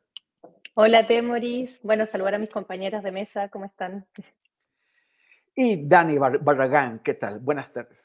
Hola, eh, buenas tardes, Temoris. Un saludo, Teresa Ingrid. Un placer coincidir. Está muy emocionante esta mesa. Entonces, pues a darle y feliz año a todos, aprovechando. De puro primer nivel, pura alta calidad. Eh, bueno, pues vamos a empezar. Eh, ustedes supongo que ya vieron la noticia que se difundió ayer. Conversé hace un rato con, con Jesús Ramírez Bermúdez, un neuropsiquiatra muy reconocido, y, y con Andrés Ramírez que es eh, uno de los, de los principales editores del, grupo Penguin Random House. Ambos son hijos de, de, José Agustín. José Agustín, este gran escritor mexicano que fue muy importante para la generación de mis, de, mis padres, o sea, sus abuelos. y, este, y, bueno, pues es, eh, se, despide, se, despide de su público, se despide, está eh, ya en fase terminal, me confirmó Jesús. Y bueno, ¿qué, es lo que opinas de, de, José Agustín y de su despedida, Teresa? Híjole, pues apenas estábamos así como espabilándonos de la muerte de Cristina Pacheco y nos cae esta, ¿no? O sea, creo que, que ya estamos enfilando estas dos muertes de voces privilegiadas eh, de la crónica y otros este, modos literarios. Yo la verdad que mm, generacionalmente no me tocó eh, ser como eh, lectora asiduísima de la narrativa, por ejemplo. Lo único que le leía a José Agustín fueron los tres volúmenes de la tragicomedia mexicana, que son eh, maravillosos y que desde ya me parece que hay que empezar a releer ahora eh, de modo un poco luctuoso, pero también de homenaje, y que marcan un modo de hacer crónica, eh, sí política, pero también a ras de piso, pero también cultural, pero también urbana eh, del país, ¿no? Y que desde ya podemos decir que aunque hace tiempo estaba fuera de reflectores y de la vida cultural del país del día a día, pues nos va a hacer falta, ¿no? Entonces, bueno, pues una pena esta despedida anunciada y pues unos abrazos muy grandes a su familia, especialmente Andrés Ramírez, que me parece es de los mejores editores que andan por este país. Gracias, gracias Teresa. Ingrid, eh, bueno, tú siendo chilena, no, no sé qué tan expuestos han estado allá al trabajo de, de, José Agustín, pero también me, me gustaría que nos compartieras tus comentarios. Bueno, no, no precisamente de José Agustín, pero obviamente toda la movida del rock eh, y de los picnics eh, de Estados Unidos, por supuesto que llegó. Eh, y José Agustín, que yo, bueno, yo sí lo conozco porque habito México, pero sí es un exponente bien importante de esa movida. Yo creo que, es, es, relevante recordar, ¿cierto?, cuál es su origen y cómo él inicia o es parte de esta movida que Margot Glantz denominó la literatura de la onda, ¿no? Eh, que es una literatura en el fondo eh, que, que, tiene que ver con, con jóvenes, ¿cierto? Eh, que vivieron, digamos, en México hasta el año... Eh. It's that time of the year. Your vacation is coming up. You can already hear the beach waves, feel the warm breeze, relax and think about work. You really, really want it all to work out while you're away. Monday.com gives you and the team that peace of mind. When all work is on one platform and everyone's in sync, things just flow wherever you are. Tap the banner to go to Monday.com. Millions of people have lost weight with personalized plans from Noom, like Evan, who can't stand salads and still lost 50 pounds. Salads, generally, for most people, are the easy button, right? For me, that wasn't an option. I never really was a salad guy. That's just not who I am. But Noom worked for me. Get your personalized plan today at Noom.com. Real Noom user compensated to provide their story. In four weeks, the typical Noom user can expect to lose one to two pounds per week. Individual results may vary. Eran jóvenes el año 50. del cual eh, inician como una literatura que rompe esquemas, una literatura eh, que digamos eh, es un preludio también de los movimientos estudiantiles posteriores del 68 y otras eh, tantas cosas, digamos, y que está como vinculado a romper, ¿cierto? tabúes, romper el canon literario, la alta cultura, un poco mezclar el rock, las palabras coloquiales, el habla popular, o sea, es una movida súper interesante.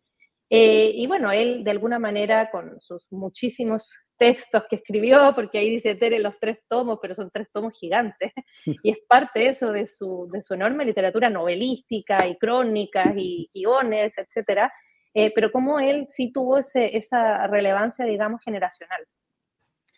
Y bueno, ya además, este, además de todo hizo historia, ¿no? Eh, son, fueron muy útiles sus eh, libros, La tragicomedia mexicana, que publicó todavía eh, eh, cuando, cuando, cuando, el PRI seguía siendo ese, ese animal todopoderoso y fue una, una, visión crítica de la historia reciente de México, del México bajo el PRI.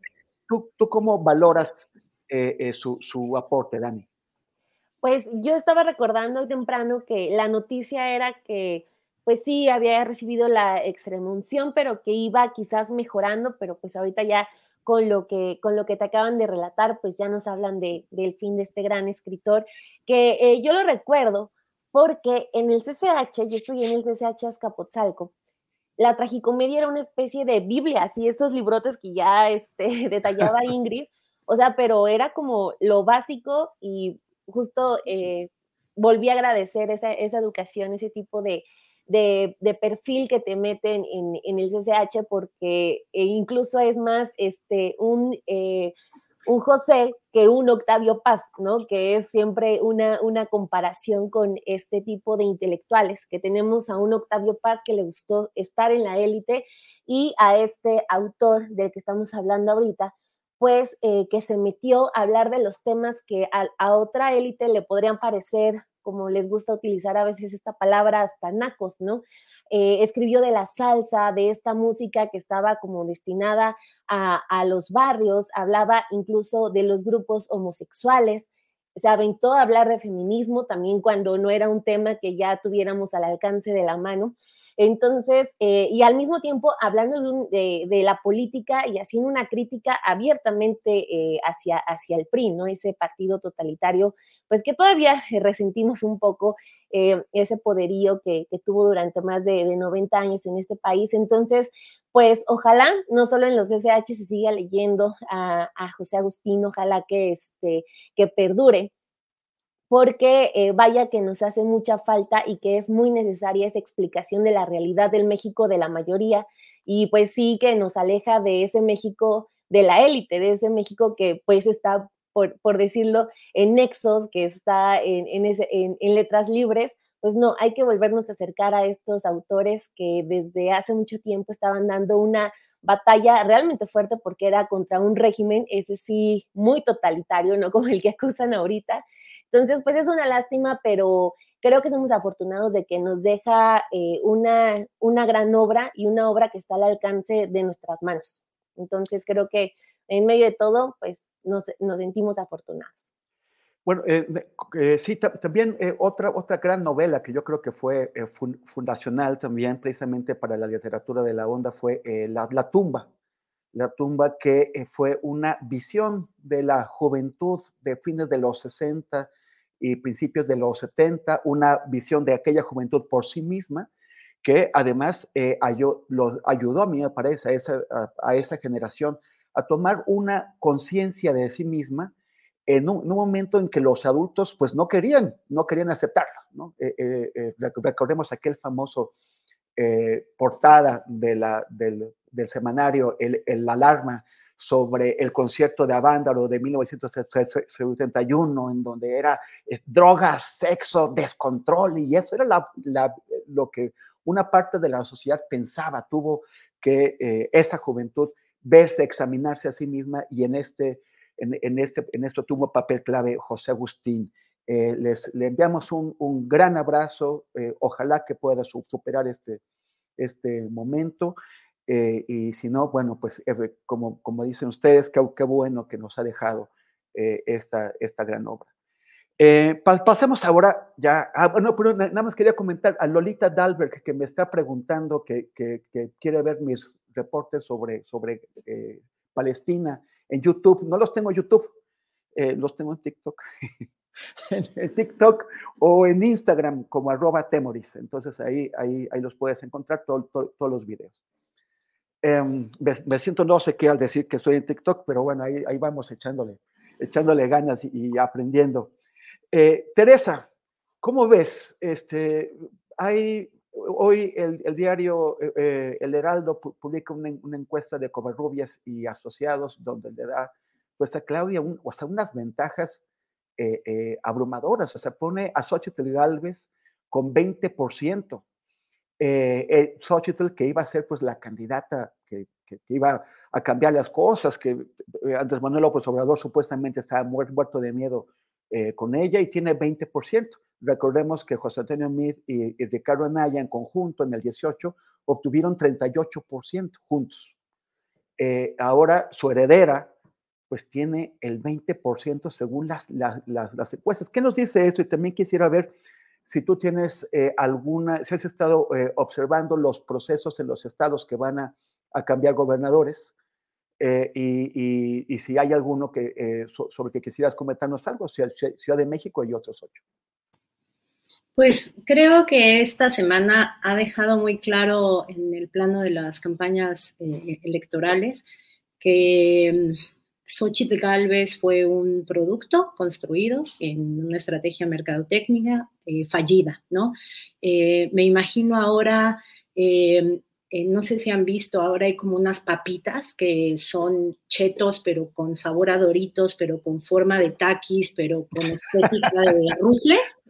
Un poco eso, ¿no? Es ese diseño de mercado de cómo hacemos que este producto le guste a todos los que queremos que le guste y al final no le está gustando a nadie, ¿no? A mí me pareció muy emblemática la carta eh, publicada ayer de Guadalupe Loaesa, en donde haciendo gala de todo su clasismo, de toda su frivolidad, eh, se deslinda de la figura de Xochitl Galvez y del, eh, de la esperanza que dicen eh, haber puesto y depositado en ella desde el día que tocó la puerta del Palacio Nacional. Entonces me parece que hoy en día sí estamos ya ante ese experimento fallido de una estrategia de mercadotecnia de confección de un producto que muchos compraran y que al final está comprando cada vez eh, menos. Y en este sentido, cada error en Xochitl Galvez le cuesta eh, puntos en las encuestas.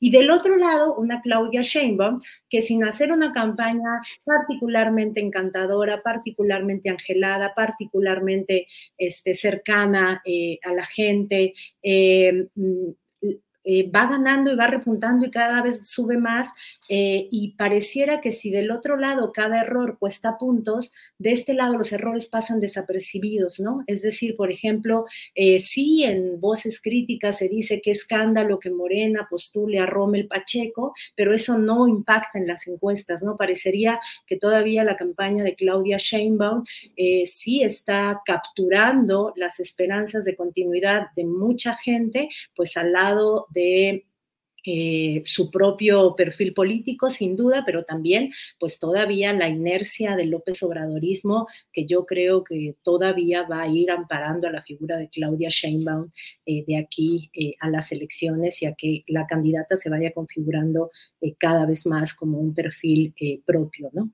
Entonces, sí, esta semana creo que ha sido así como de la grandísima diferencia de una campaña fallida y una campaña a la que parecería que le sale todo bien, aunque no lo hagan todo bien, ¿no?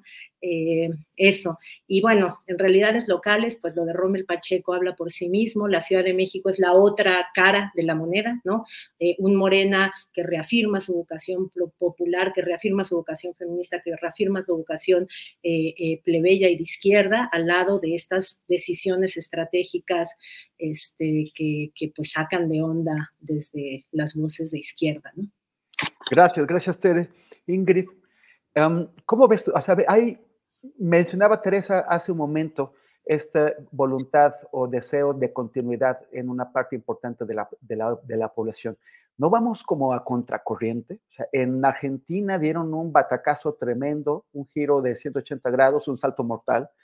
En, en Brasil lo hicieron también al pasar de Bolsonaro a Lula.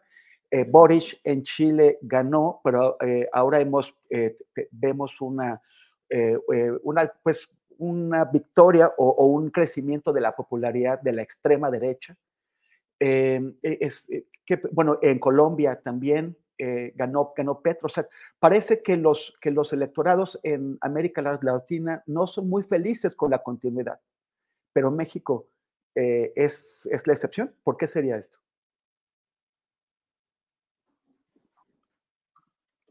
Uy, eh, esa es la gran pregunta. Yo creo que México va para otro lado. ¿ah? Si me preguntas como del, del, giro hacia la derecha que estamos viendo en el continente, México está haciendo algo eh, muy particular, muy local. Em, cuesta todavía visualizarlo bien porque estamos en medio de un proceso, no tenemos todavía cómo evaluar lo que será esta continuidad, eh, pero estamos en este momento en algo que a mí me parece muy curioso, que es esta como absorción de la oposición o de personas de la oposición dentro del partido, digamos, eh, de la izquierda que gobierna, eh, sin necesidad de hacerlo, porque yo entiendo que eh, cuando se instala recién un, un, nuevo partido político con ideas que tiene que romper un bloque anterior, es lógico que obviamente eso ingrese, digamos, haciendo pactos y convenios y metiendo una serie de personas. Hoy en día yo siento que eso no se justifica del todo, porque como vemos, y bien decía Tere, eh, la, elección presidencial está prácticamente ganada. Tendría que pasar una cosa muy extraña para que em, Claudia Sheinbaum no fuese la próxima presidenta. O sea, esa es la, verdad de los números, ¿no? Eh, y Xochitl solamente ha ido en, en, descenso, no ha parado de bajar, de hecho, en las encuestas, por lo tanto, yo siento que eso está muy claro. Ahora, lo que no está claro y lo que es extraño en este proceso de acá de México es esta eh, incorporación de una serie de eh, ¿no? lenguaje coloquial, eh, que están entrando, entonces cuando uno ve la nómina de candidatos a, a las próximas gubernaturas, eh, sorprende ver una serie de personas del PRI y del PAN, o ex del PRI y del PAN, pero hace media hora, digamos, estaban allá, como parte de la nómina de Morena. Eh, y a mí, obviamente, son estos individuos, ¿cierto?, que se suben a este barco del, éxito asegurado, como bien decía Tere, porque Morena tiene una base votante muy fuerte eh, que probablemente asegure ganar elecciones independiente de quién sea, digamos, el candidato. Eh, esto, por supuesto, tiene el objetivo en estos individuos de cierto saber políticamente y muchos de ellos mantener sus negocios, ¿no? Y ahí uno se pregunta, bueno, pero ¿cuál es la idea o qué se busca con eso? Y yo encuentro que los peores ejemplos es lo que vimos hace un par de días con Rommel en, Mérida y este, además, comunicado de Morena sin, con los comentarios bloqueados, o sea, ni, ni me reclamen. Eh, y también a Armenta en Puebla, o sea, que es el de este prismo de Mario Marín. Eh, y solo hay que recordar el caso de Lidia Cacho para saber de quién estamos hablando, ¿no? Eh, y por lo tanto, a mí me, me, llama profundamente la atención cuál es el criterio para denominar a alguien traidor o denominar a alguien eh, como parte del, del, partido. Eso yo todavía no lo logro entender. O sea, esto mismo de que cualquier crítica que se haga, el mismo Julio Astillero, ¿verdad? Que ha hecho algunas críticas constructivas y que inmediatamente las bases saltan y no, y que es un traidor, etcétera. Eh, pero no es un traidor Rommel y otra gente del PAN que eh, votaron en contra de la reforma energética. Entonces, a mí me cuesta mucho entender cuál es el proceso que está viviendo hoy Morena, el partido en el poder, me cuesta entender también eh, qué es lo que va a ocurrir con estas candidaturas, porque no olvidemos que en Coahuila, por mucha imposición, la gente no quiso votar, eh, porque eh, a punto se puede forzar a las personas a votar por candidatos malos. y por otra parte, tampoco entiendo los argumentos que, que muchos defensores de Morena enarbolan, como de que es el plan C, entonces cualquier persona tiene que incorporarse, o de que hay una hegemonía gramsciana, o eh, qué otro argumento, que es un frente amplio, que esto solamente la gente de la Ciudad de México es la que reclama porque hay un chilangocentrismo, eh, y, pero la verdad que si uno mira el proceso, uno dice, pero bueno, van a gobernar entonces como en una especie de coalición derecha-izquierda con un corrimiento al centro, que eso obviamente implica correrse un poco a la derecha, entonces si eso va a terminar por provocar un desdibujamiento del partido y va a gobernar una cosa como una, eh, no sé, una mezcla de distintas ideologías y con eso obviamente que la ultraderecha no tiene, digamos, eh, pasada, ¿no? Porque está incorporada en parte. Gracias, gracias Ingrid. Pues eh, eh, sobre lo mismo, Dani.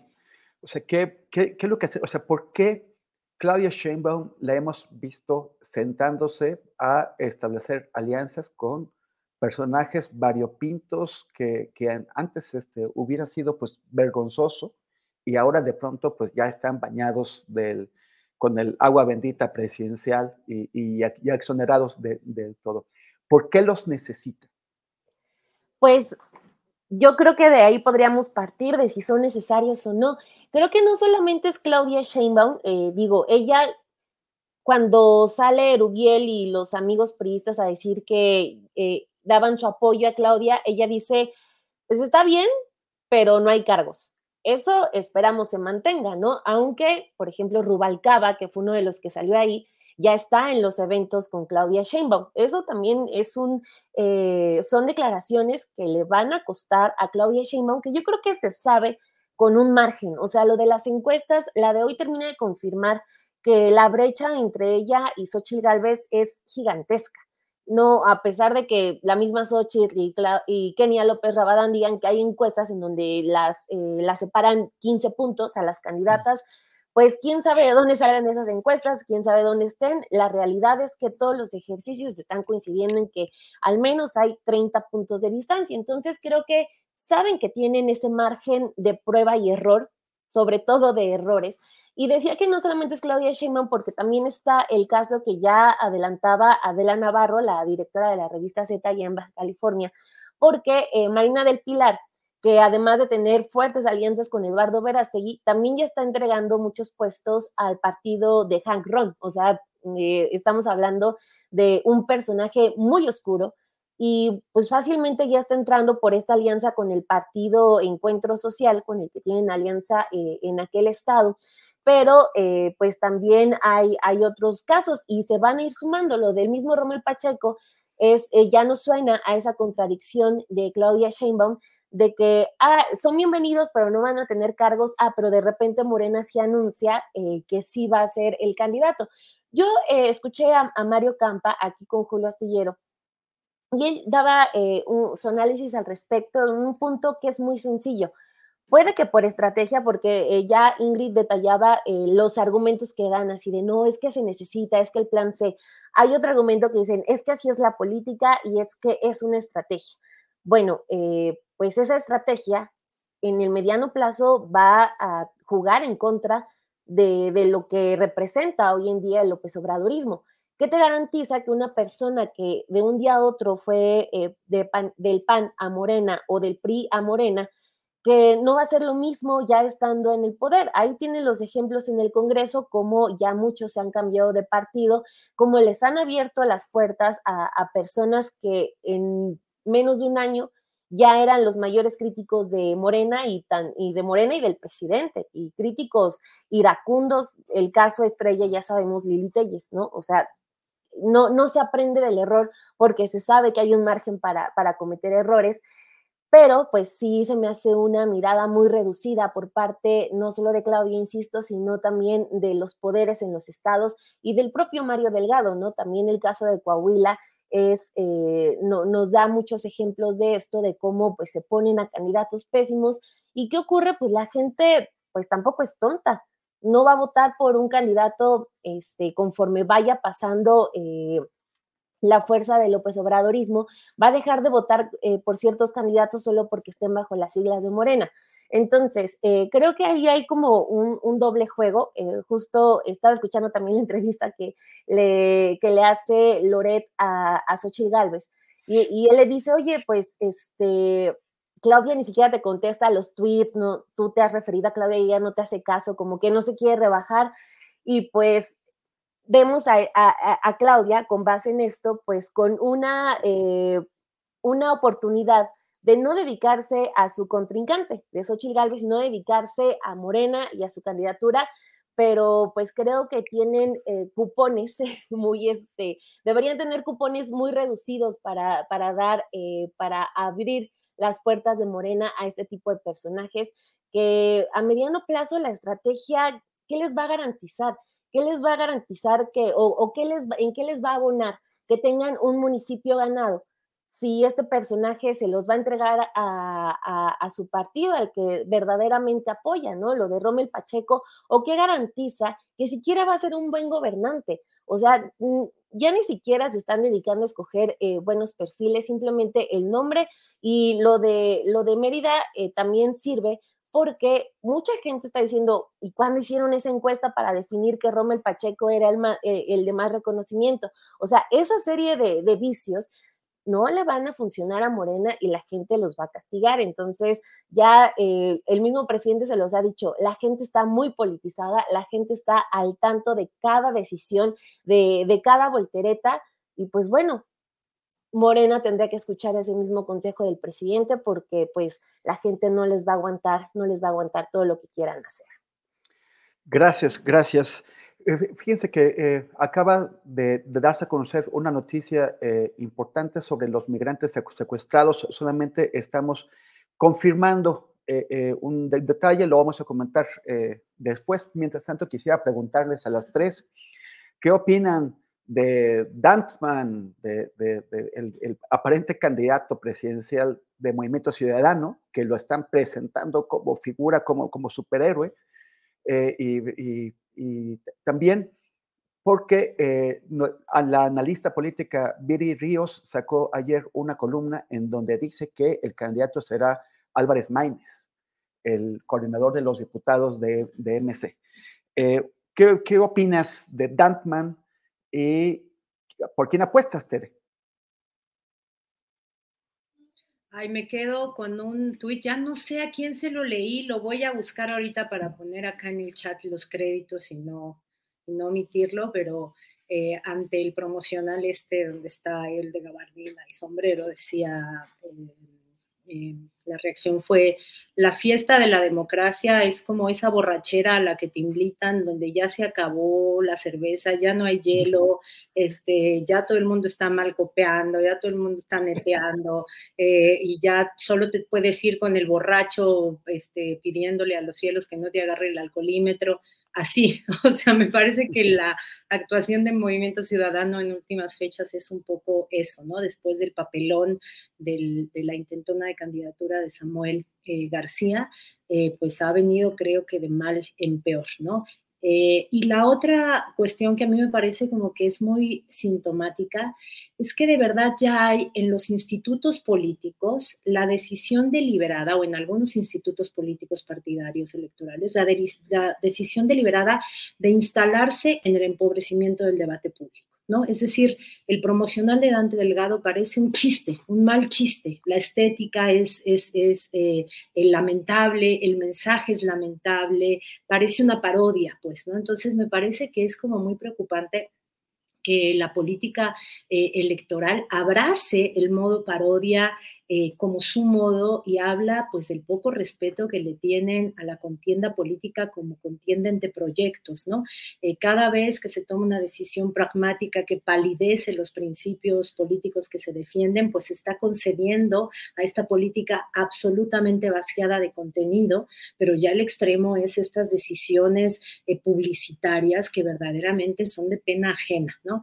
ya veremos cuál es la decisión, a mí me parece que Movimiento Ciudadano debe estar presionado por todo lados por la lectura de a quién le quitaría votos. No me parece que en este momento ya a quién designen, eh, eh, ya por fuera de la hipótesis Ebrard, que me parece que ya está más o menos eh, palideciendo, pero no me parece decisivo y sin embargo, reitero, me parece sintomático esta existencia de institutos políticos que al lado de aparentar ser baluarte de causas como el feminismo, pues tienen este tipo de decisiones publicitarias verdaderamente de pena ajena, ¿no? Entonces, bueno, creo que es más o menos inocuo en términos de resultados e impactos electorales, pero sí habla del empobrecimiento general de la política electoral de cara al año que está iniciando. Ingrid, ¿tú, tú, qué opinas? ¿Crees que, que, TikTok se está comiendo la política? ¿Tú, este, ¿tú crees que, que, esto, esta idea de que esa es la forma de, aproximar, de aproximarse al electorado joven eh, es, es, la, es, la, es, la, mejor, es la única eh, manera en que, en que ellos van a captar el mensaje. ¿Qué, qué, qué, qué pasa? O sea, esta, esta banalización que menciona Teresa, que, es, la, es la, única vía. Bueno, de hecho, con Tere estuvimos en un programa de la Mesa Roja hablando precisamente de la, ¿cómo le pusimos? La toquización de la política o algo así, ¿no? La real politictoc. La Real TikTok. Está buenísimo. sí, porque efectivamente estamos hablando de este tipo de fenómenos, ¿no? De, de, lo que vemos en MC y que son estrategias publicitarias. MC es como una agencia de publicidad, así yo siempre lo he visto.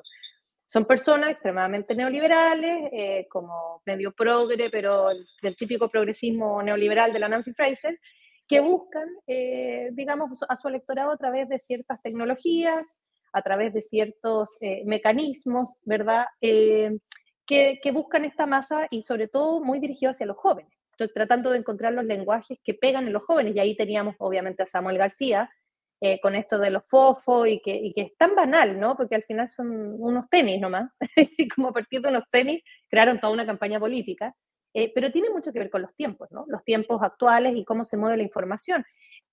y, y lo que dice Viri Ríos es perfectamente posible, es decir, que Álvarez Maínez sea el nuevo, digamos, em, la, nueva opción de MC. Eh, hay que recordar que este señor, ¿cierto?, eh, que viene del priismo ahí, bueno, su padre, ¿no?, priista y que es una especie de junior ahí, em, que siempre está como haciendo shows y denunciando a distintas causas en la FGR, pero hay que preguntarse, bueno, ¿cuántas de estas causas realmente él, eh, digamos, va y ratifica esas denuncias, quizás ninguna, yo creo probablemente, pero es alguien que, que a partir del show eh, ha armado su carrera política y que tiene este medio de comunicación que se llama Tercera Vía, que, que en realidad Tercera Vía es una cuestión como eh, una forma, un mecanismo a través del cual manipular ciertas cosas. Yo me acuerdo en el caso de, ciertos feminicidios, ha estado eh, Tercera Vía como generando como presión, ¿verdad?, en ciertos momentos políticos. Entonces sí es alguien oscuro que viene de, ese partido. No me extrañaría que fuera la alternativa porque tampoco tienen, después de que Samuel quedó knockout, no, no está muy simple.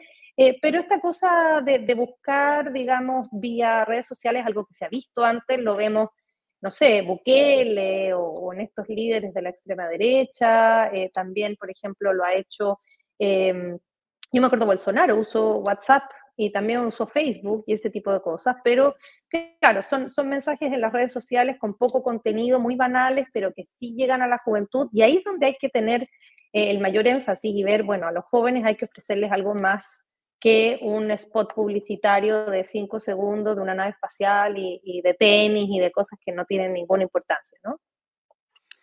Gracias, gracias, Ingrid.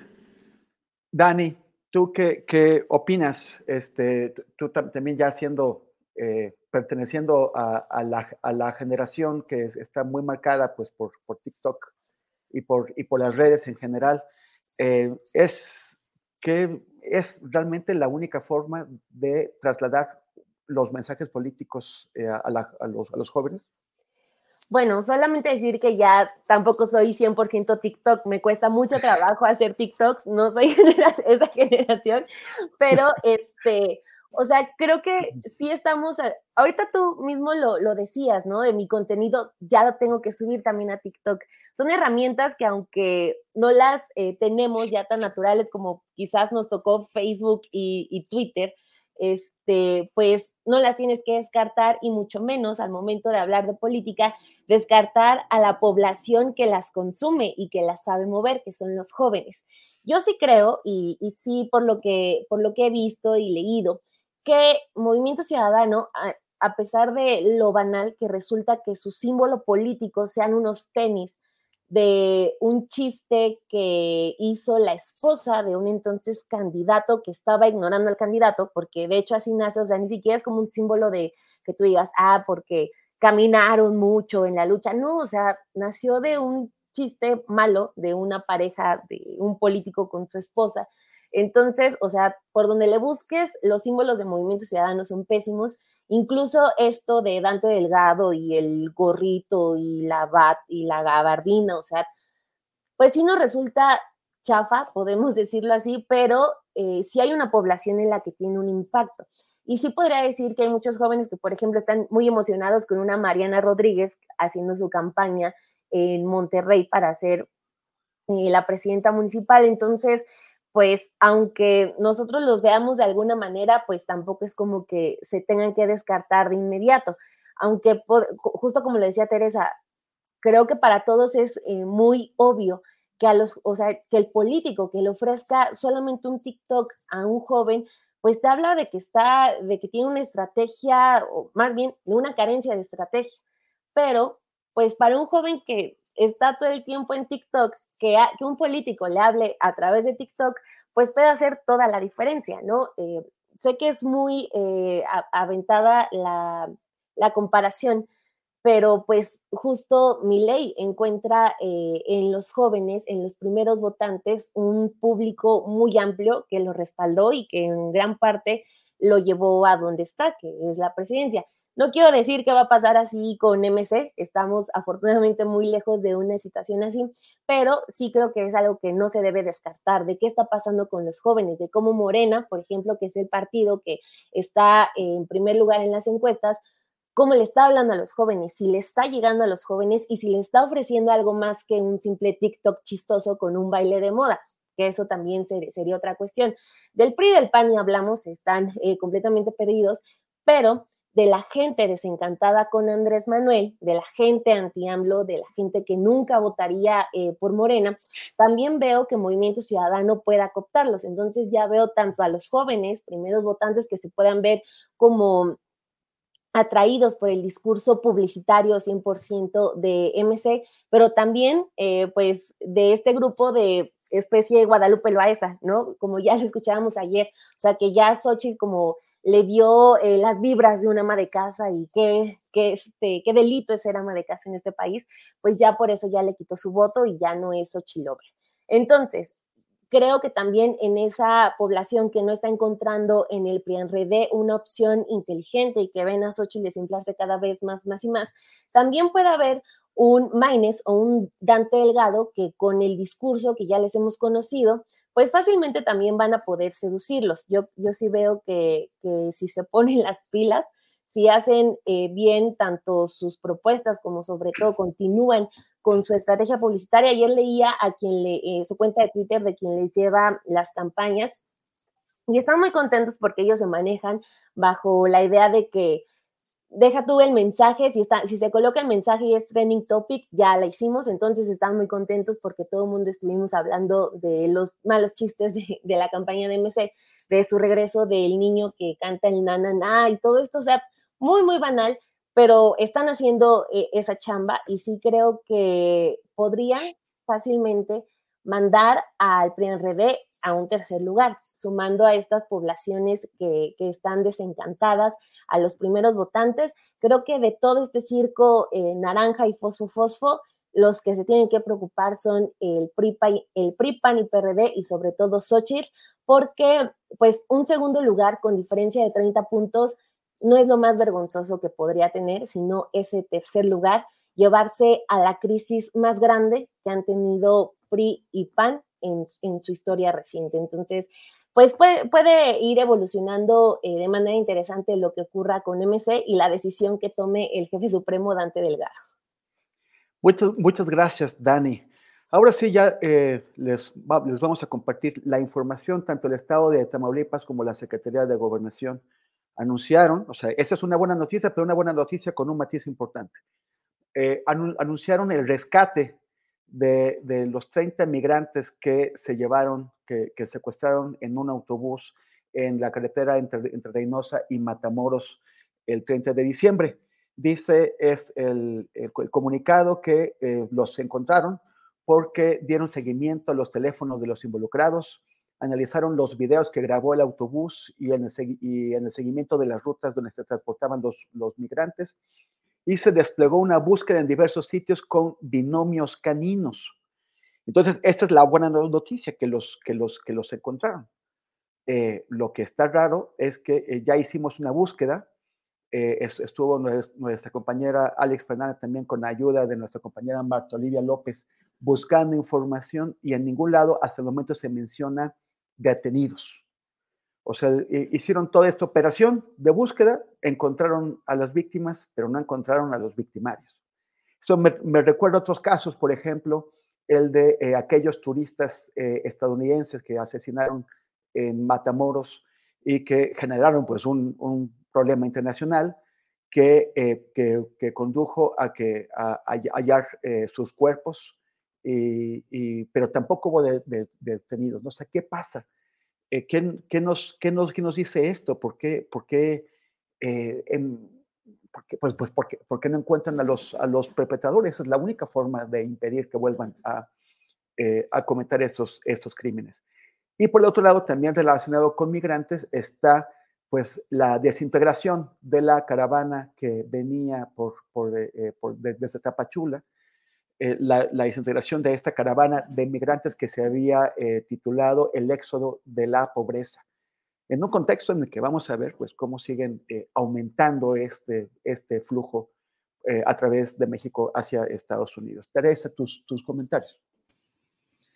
Pues no podemos más que sentirnos como absolutamente reconfortados de la noticia ya confirmada de que se rescató a los 31 migrantes. Eh, cuando yo leo secuestro migrantes Tamaulipas, pues no puedo sino acordarme del inicio de la pesadilla eh, en la que nos sumió eh, Felipe Calderón de San Fernando, ¿no? en 2010, esta pesadilla de la que hay que decirlo, la 4T no nos ha podido despertar. Entonces, pues la noticia del secuestro creo que nos tenía todos con, con ese a flor de piel de, de ese eh, trayecto absolutamente infernal que resulta nuestro país para la gente que viene huyendo de la pobreza, de la violencia, de la crisis climática, etcétera, ¿no? Entonces, bueno, en, principio de cuentas, pues no podemos más que estar reconfortados de la noticia y festejar eh, por una vez la actuación expedita de las autoridades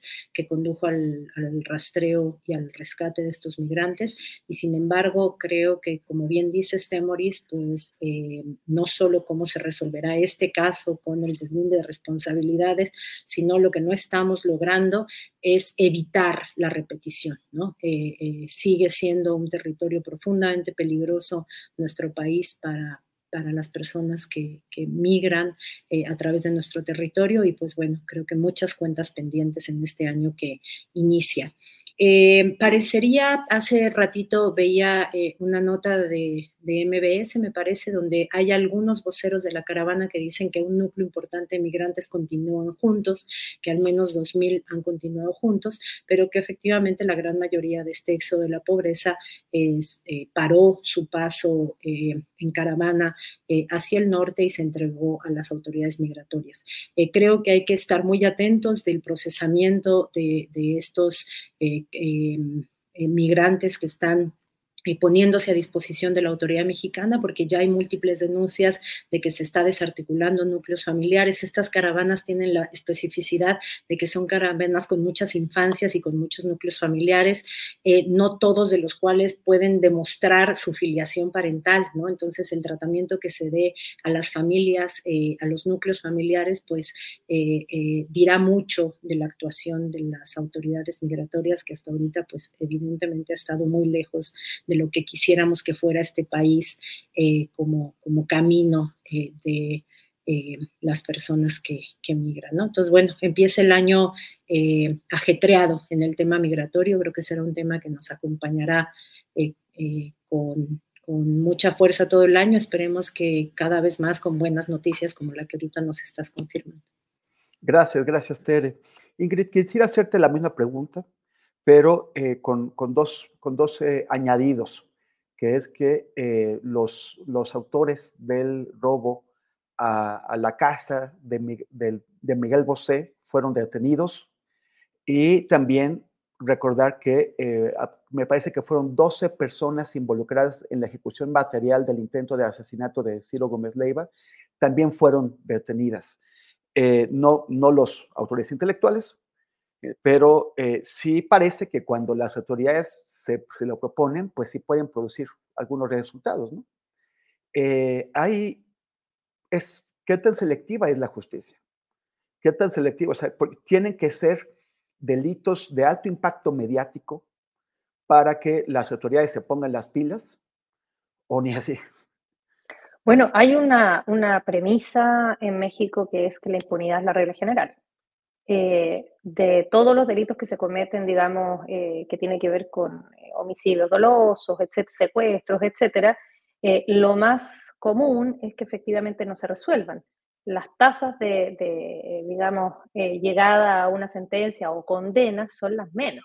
Entonces también estamos en un México que rara vez logra efectivamente sentencias y condenas de aquellos que perpetran un delito.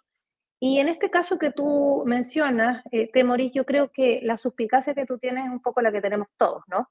En el sentido de que eh, se han ido resolviendo algunos casos, eh, a, veces hay detenidos, eh, otras veces se resuelven como por arte de magia. Yo no quiero decir que, que en este caso sea así, pero uno tiende a pensar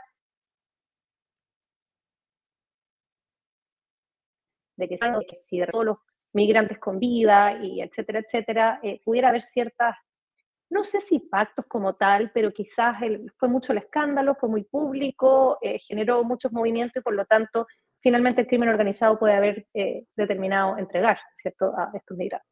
Es una hipótesis que uno siempre tiene en estos casos porque efectivamente es raro que se logren, digamos, estas como soluciones de estos casos, porque si pensamos para atrás, el tema de la migración, el tema de los secuestros de migrantes propiamente tal, específicamente, eh, comienza efectivamente con eh, la guerra contra el narco de Calderón, antes del 2007, que es como el primer año que eh, se marca como el inicio de los secuestros a migrantes, por los Zetas en su momento.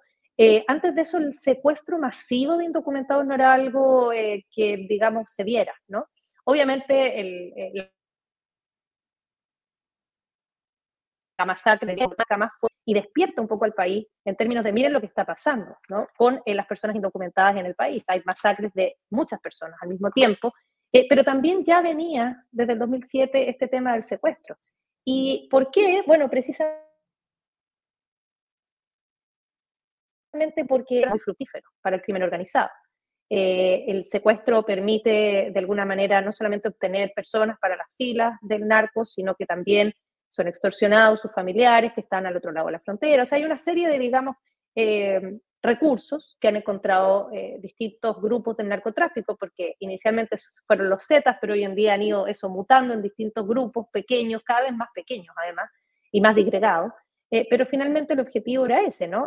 que sea un negocio. Entonces, la migración forzada en México, que es un proceso teóricamente se le llama necropolítica, en el sentido de que son poblaciones superfluas, poblaciones que, que, nadie se preocupa y que mueren y que como no tienen documentos, entonces no importan, ¿verdad? Ni siquiera hay bases de datos, no se sabe cuánta gente entra, cuánta gente muere, cuánta gente es desaparecida, o sea, son, eh, no sé, estoy pensando en el libro de Marcela Turati, por ejemplo,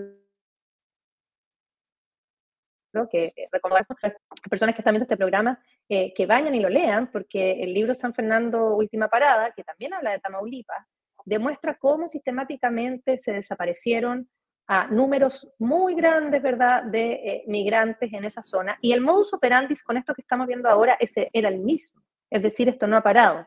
El modus operandi me refiero a buses de pasajeros que son interceptados en una carretera, generalmente llegando a la frontera, y esta carretera eh, llegan, digamos, camionetas o lo que sea del grupo eh, criminal de que se trate, bajan a las personas y esas personas desaparecen. ¿Y cómo se enteró, enteraron las autoridades en su momento? Porque llegaban solo las maletas y no llegaban las personas. Eh, y se acumulaban y acumulaban y acumulaban maletas en las estaciones de buses. de hecho, hay un cortometraje de Fernanda Valadez, para quien no lo haya visto, que es una directora muy buena de, cine, que se llama, creo, algo, no sé cuántos maletas, pero también habla de este, de este caso de las maletas que llegaban. Y lo que estamos viendo ahora es exactamente el mismo modus operandi. Interceptación de buses, de personas que tratan de cruzar a la frontera. Y, como te digo, lo preocupante de este caso es que, eh, pese a que ha habido cambios de gobierno, otras estrategias, digamos, de seguridad, sigue ocurriendo exactamente lo mismo. Eh, obviamente aquí la diferencia es que se encontraron. Eh, no sé en qué condiciones ni a través de qué herramientas, pero finalmente la vida es lo más importante. se haya hecho el pacto que se haya hecho, se encontró a la gente con vida y eso siempre debiera ser la prioridad, no importa la forma, eh, digo, para efectos de la vida, de preservar la vida de las personas, pero sí es muy preocupante de que al año 2023 sigamos viendo una, digamos, un modus, una forma, un negocio que hasta el día de hoy sigue prosperando para estos, eh, digamos, grupos del crimen organizado. Y quiero ver si estamos hablando de cárteles grandes o simplemente son grupos ¿no? más pequeños. Eh, y la estrategia de seguridad de este sexenio finalmente ha derivado en eso, en la creación de muchísimos grupos que están permanentemente en enfrentamiento, pero ya no hablamos ni siquiera de organizaciones grandes criminales, estamos hablando de pequeños grupos criminales, lo cual es incluso más difícil perseguir. Entonces, nada, recomendar el libro de Marcela Turati y otro también del periodista Oscar Martínez, muy buen reportero, que tiene ese, ese libro de los migrantes que no importan, eh, donde él recorrió, digamos, todas las rutas de migración desde Centroamérica eh, por México y también él va contando un poco las experiencias que van eh, ocurriendo en esta ruta. Tere, Tere, te nos, te nos, te nos habías perdido. Sí, ya regresé, ya regresé. Sí, gracias. Dani, eh, ¿cómo, cómo, la ves tú? También agregando a este cóctel, algo que, que mencionó Ingrid, que es el tema del, del secuestro de migrantes para el reclutamiento. Y, recordando también algo que en una crónica que, publicó, me parece que pie de página, hace unos días, sobre, eh, sobre eh, Chiapas, que la, eh, testimonios de gente, ah, ya me acuerdo, es de Ángeles Mariscal. Ángeles Mariscal, que recogió estos testimonios de gente que, que, que, dice que los, que los obligan a apoyar los retenes que organizan estos y a, ponerse como, como, como, carne de cañón. Se habla mucho de que eh, los migrantes suelen ser la víctima perfecta, ¿no? Porque no son de este país, ¿quién los puede reclamar? Vienen huyendo, no tienen dinero, o sea, pueden ser entonces utilizados para cualquier cosa. Eh, ahorita pues podemos lanzar esta hipótesis de, de, que sea el reclutamiento para realizar actividades ilícitas, no se descarta, hoy tampoco se descartó el asunto de, la extorsión, lo cual pues sí nos lleva, como, como decía Teresa e Ingrid, a una historia que ya no sabemos y a una historia que ya vivimos y que siguen siendo los migrantes los personajes centrales de estas pesadillas, ¿no? Obviamente, otra vez Tamaulipas, secuestro masivo, migrantes, diferentes nacionalidades, es, eh, o sea, ya estuvimos eh, en este lugar, ya, y, todavía pasan los años y continuamos con estos episodios, pues sí estamos ante, ante un problema que pues no se ha querido resolver, porque si ya ocurrió y ocurrió a gran escala y se vuelve a repetir años después, aunque aparezcan afortunadamente con vida, pues nos habla de algo que no se está haciendo y algo que no se está atendiendo puede ser tanto a nivel nacional, pero también eh, centrándonos mucho en el caso de Tamaulipas, de qué está ocurriendo en Tamaulipas. Creo que ahí, eh, más allá eh, de, la respuesta en automático, que sería que pues están atacando las causas, creo que tiene que haber un análisis más profundo de las autoridades, no de periodistas ni nada, sino de las autoridades para ver qué pasa y qué se va a hacer, porque pues no podemos estar eh, viviendo uno, un episodio tras otro por más diferencia de años que haya. No puede volver a pasar y no podemos eh, sentir tan normal que haya secuestros eh, masivos de migrantes en, una, en un estado en específico. Ahora, también creo que mencionando este asunto de que no se ha querido resolver el tema, eh, a mí de verdad me sorprende y creo que es muy sintomático de cómo se está atendiendo cierto, eh, cierta rama de, la migración, que ahí están los datos, o sea, eh, los números de migrantes son altos, son históricos, pero pues si nos vamos a, por ejemplo, a la cabeza que, de quien está al frente del Instituto Nacional de Migración, pues es este señor Francisco Garduño, que ni siquiera todavía atiende eh, los, eh, lo que pasó hace un año con la crisis de los migrantes, los que eh, sufrieron, pues murieron en el incendio allá en, Ciudad Juárez, en ese episodio también desgarrador, que es lo que decía, no importa que no sea en Tamaulipas, siempre hay tragedias grandes con los migrantes. Entonces, si ese, si ese señor que es muy cercano al presidente Andrés Manuel López Obrador, son muy amigos, todavía ni siquiera enfrenta la justicia por ese caso que a todos nos conmocionó, pues qué podemos esperar ahora de que este personaje pues atienda eh, las causas, ahora sí que nos llevan a que haya estos episodios muy violentos contra grupos de migrantes. Entonces, creo que es sintomático que alguien que, que no pudo y que no logró atender a tiempo una crisis eh, que, se que se vivía en una estación migratoria de la Ciudad Juárez, pues qué va a poder hacer en adelante, ¿no? Entonces, eh, creo que ahí ha faltado mucho. Eh, y pues en adelante, pues, lo que quisiéramos es que la no repetición, pero eso también ya lo dijimos en episodios anteriores, entonces pues está muy bien que haya esas mesas con Estados Unidos, que se lleguen acuerdos, que haya una buena relación, que se estén dando visas de trabajo temporal, pero es evidente que algo más se tiene que hacer porque es algo que no se ha hecho en absoluto y por eso continúan estos episodios. Muchas gracias, Dani. En el chat, Héctor López Moore dice que el cortometraje de Fernanda Valadez se llama 400 maletas. Ese mismo. Ese. También tiene una película sin señas particulares, que creo que está en algún stream por ahí. Gracias, gracias Héctor. Eh, pues ya estamos a punto de concluir el programa. El siguiente tema que, tenemos agendado es, eh, pues ya estamos en la recta final del, sexenio. Eh, ustedes pueden escoger entre comentar cómo, cómo, ven que cerrará su gobierno Andrés Manuel López Obrador, los logros, los pendientes, las perspectivas, o también si prefieren eh, dar su postrecito, como, como ustedes vean. ¿Cómo la ves, Ingrid? ¿Qué, nos vas a compartir ah, no, perdón, perdón, perdón, seguía Teresa. Perdón, perdón, Teresa, que como se me cambió el orden de las cosas. No te preocupes. Em, híjole, bueno, primero voy a darle su crédito a Gabriel Rodríguez Liceaga, que es el autor de ese gran eh, tuit eh, que, al que hacía referencia hace rato sobre el video de Movimiento Ciudadano. Eh, híjole, pues primero, pues yo nos desearía un 2024 en el que las campañas electorales no se coman el México real, ¿no? Em, eh, se ve difícil, se antoja complicado porque la lógica electoral es súper colonizadora de la realidad nacional, pero nos deseo que la política electoral no, no anestesie eh, los temas que a México verdaderamente le duelen, eh, detrás de carteles espectaculares, plásticos promocionales por aquí, por allá, spots por aquí, por allá, etc. Eh, creo que el eh, sexenio de López Obrador comienza con los claroscuros y las contradicciones que lo marcaron desde un inicio, es decir, un gobierno que mm, eh, despertó al México popular agraviado por años y años de una casta política neoliberal que despreciaba profundamente al pueblo. Eh, creo que eh, López Obrador deja un país con un pueblo em, que se identificó con su gobierno y esperemos que ese pueblo que nos deja López Obrador pueda ser pues pulmón de izquierda que presione y que exige y que exija a la continuidad que se antoja el, escenario más eh, posible con una presidencia de Claudia eh, Sheinbaum. ¿no? Eh, los pendientes que deja son muchísimos. yo remarcaría dos.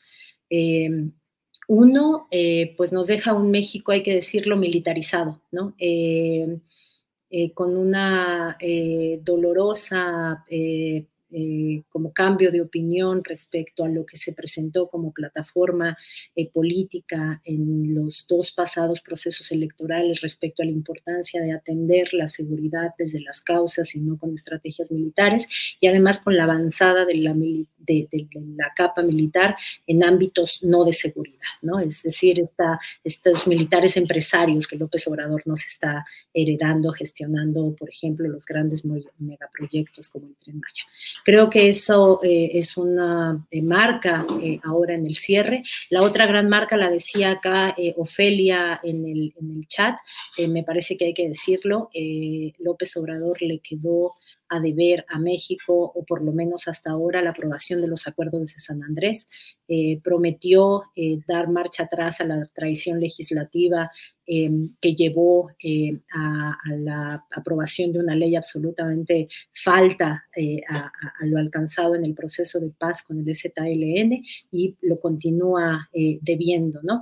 Y además, con, con eso, pues se acompaña que nos deja un Chiapas paramilitarizado, infiltrado por el crimen organizado, en donde Morena, su partido, heredó las estructuras de poder de otrora el Verde, de otrora el PRI, eh, y heredó, por lo tanto, la estructura de contrainsurgencia que tanto ha agredido a las comunidades. Y entonces, bueno, López Obrador se va, parece que se va, se va, dice que se va, se va, y nos deja muy buenas cuentas, me parece, en ese despertar plebeyo del pueblo de México que le responde malentonadamente a la derecha y a los ricos y a los fifís, eso hay que decirlo y celebrarlo, pero también nos deja este México con los militares en todos los asuntos eh, de la vida eh, pública. Creo que esas dos cosas destacaría. Gracias, Tere. Ingrid, ¿balance o postrecito? Sí, yo eh, cuando ponían ese tema eh, me hizo generar una reflexión de, bueno, hay que ver eh, cómo se puede evaluar un gobierno de solo seis años, sí, hasta ahora, ¿no? eso es poco tiempo, eso es lo primero que diría. Es poco tiempo para generar cambios estructurales en un país que requiere de muchos cambios. y yo dividí, hice una cosa medio así como de ejercicio de orden, entre cosas que son positivas, que yo veo como positivas del gobierno del presidente López Obrador, otras cosas las, catalogué como en proceso, es decir, como pendientes que se empezaron, que van por buen camino, pero que les falta todavía eh, más concluir. Eh, algunas cosas que habría que repensar eh, y que hay que evaluar si es el, mejor camino o no, y lo que derechamente faltó.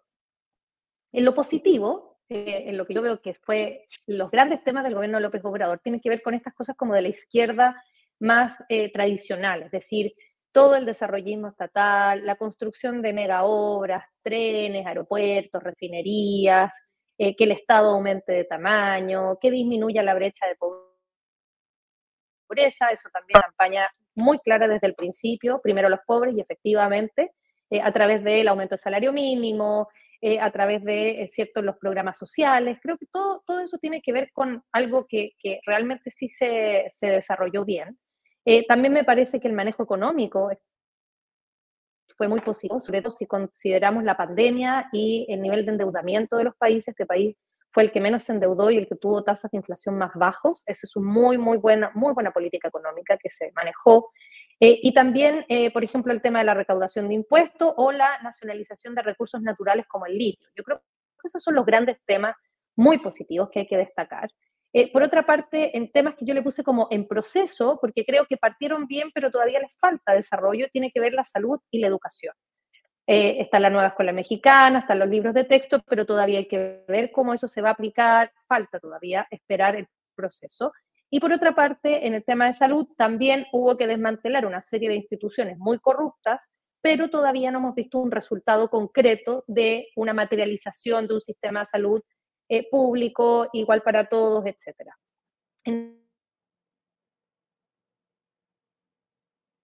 Temas que le puse a pensar si ese es el camino o no, es decir, temas que desde su base uno pudiera pensar que quizás no son las mejores alternativas, por supuesto tiene que ver la estrategia de seguridad, es decir, ver, bueno, tampoco sé qué otra haya, y en ese sentido también digo, mira, estamos bien perdidos porque de, la, de todas las estrategias de seguridad que, que, se pueden aplicar, ya se han aplicado dos y ninguna de las dos funciona como debiera funcionar, entonces no sé qué otra más se pudiera aplicar. Eh, por otra parte, lo que bien decía Tere, ¿no? la militarización solo en el sentido de otorgar la seguridad interior del Estado a los militares y no crear la Guardia Civil fuerte, digamos, que se produjo y la Guardia Nacional no es positivo a la Sedena.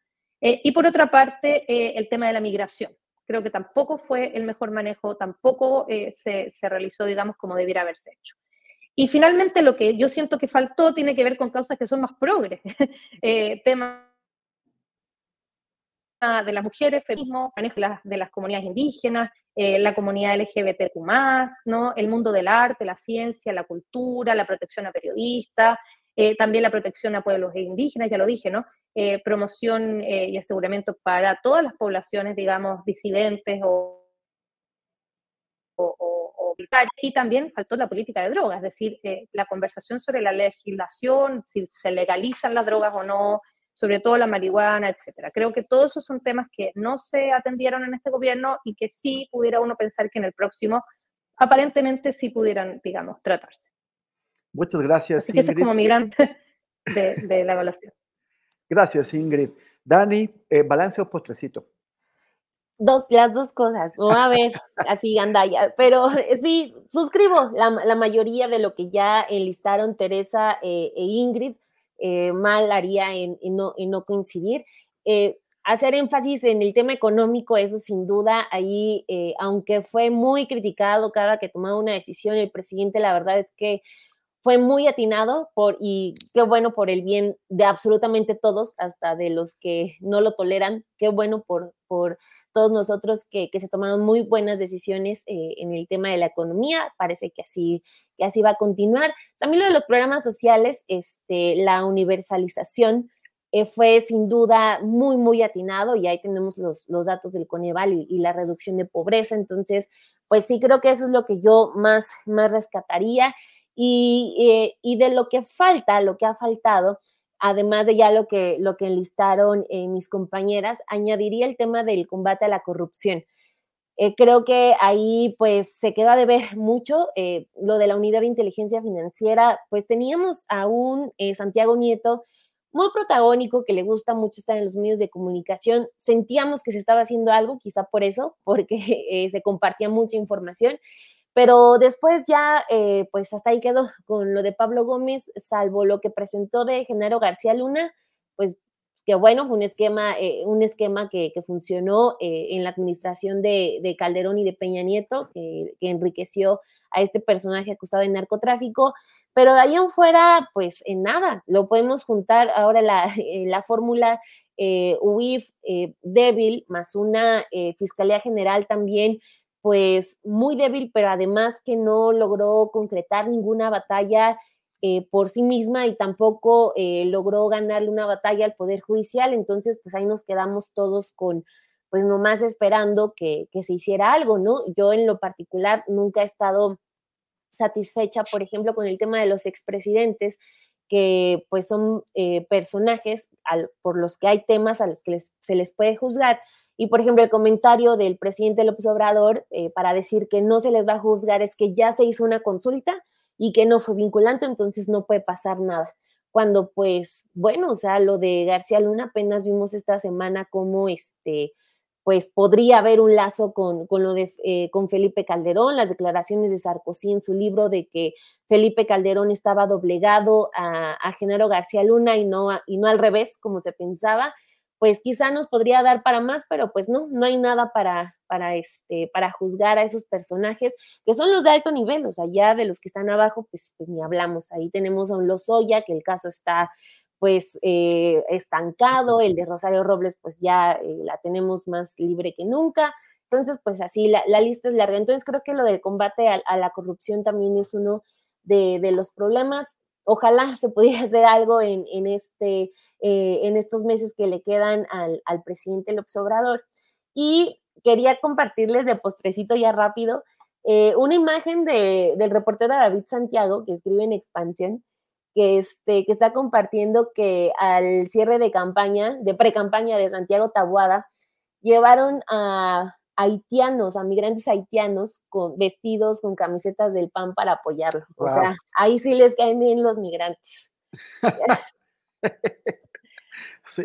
Bárbaro. haitiano amigo, este, vota conmigo, ¿no? sí, no, o sea, bárbaros los panistas aquí en la Ciudad de México. Bueno, Qué, qué, qué, balconeada tan fea. Muchísimas gracias. Este, eh, gracias, eh, Ingrid, por tu participación.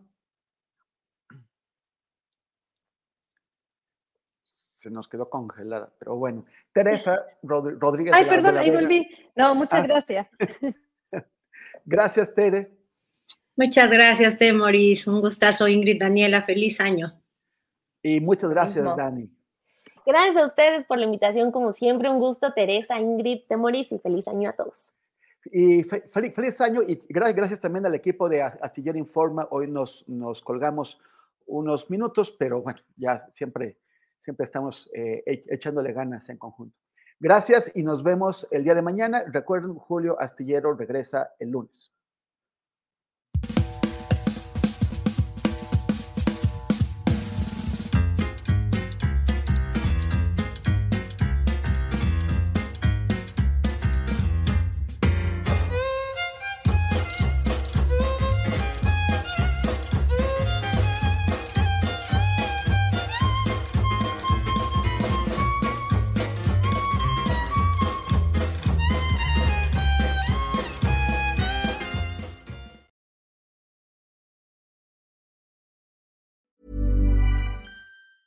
Hey, it's Danny Pellegrino from Everything Iconic.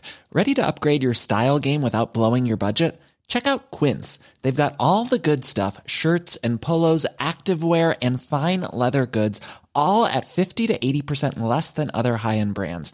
And the best part? They're all about safe, ethical, and responsible manufacturing. Get that luxury vibe without the luxury price tag. Hit up quince.com slash upgrade for free shipping and 365 day returns on your next order. That's quince.com slash upgrade. ¿Te preocupas por tu familia? Entonces, ¿por qué darles solo huevos ordinarios cuando pueden disfrutar de lo mejor? Eggland's Best, los únicos huevos con ese delicioso sabor fresco de granja, además de la mejor nutrición, como 6 veces más vitamina D, 10 veces más vitamina E y 25% menos de grasa saturada que los huevos regulares, además de muchos otros nutrientes importantes. Así que, dales los mejores huevos. Eggland's Best, mejor sabor, mejor nutrición, mejores huevos. Para que te enteres del próximo noticiero, suscríbete y dale follow en Apple, Spotify, Amazon Music, Google o donde sea que escuches podcast. Te invitamos a visitar nuestra página julioastillero.com.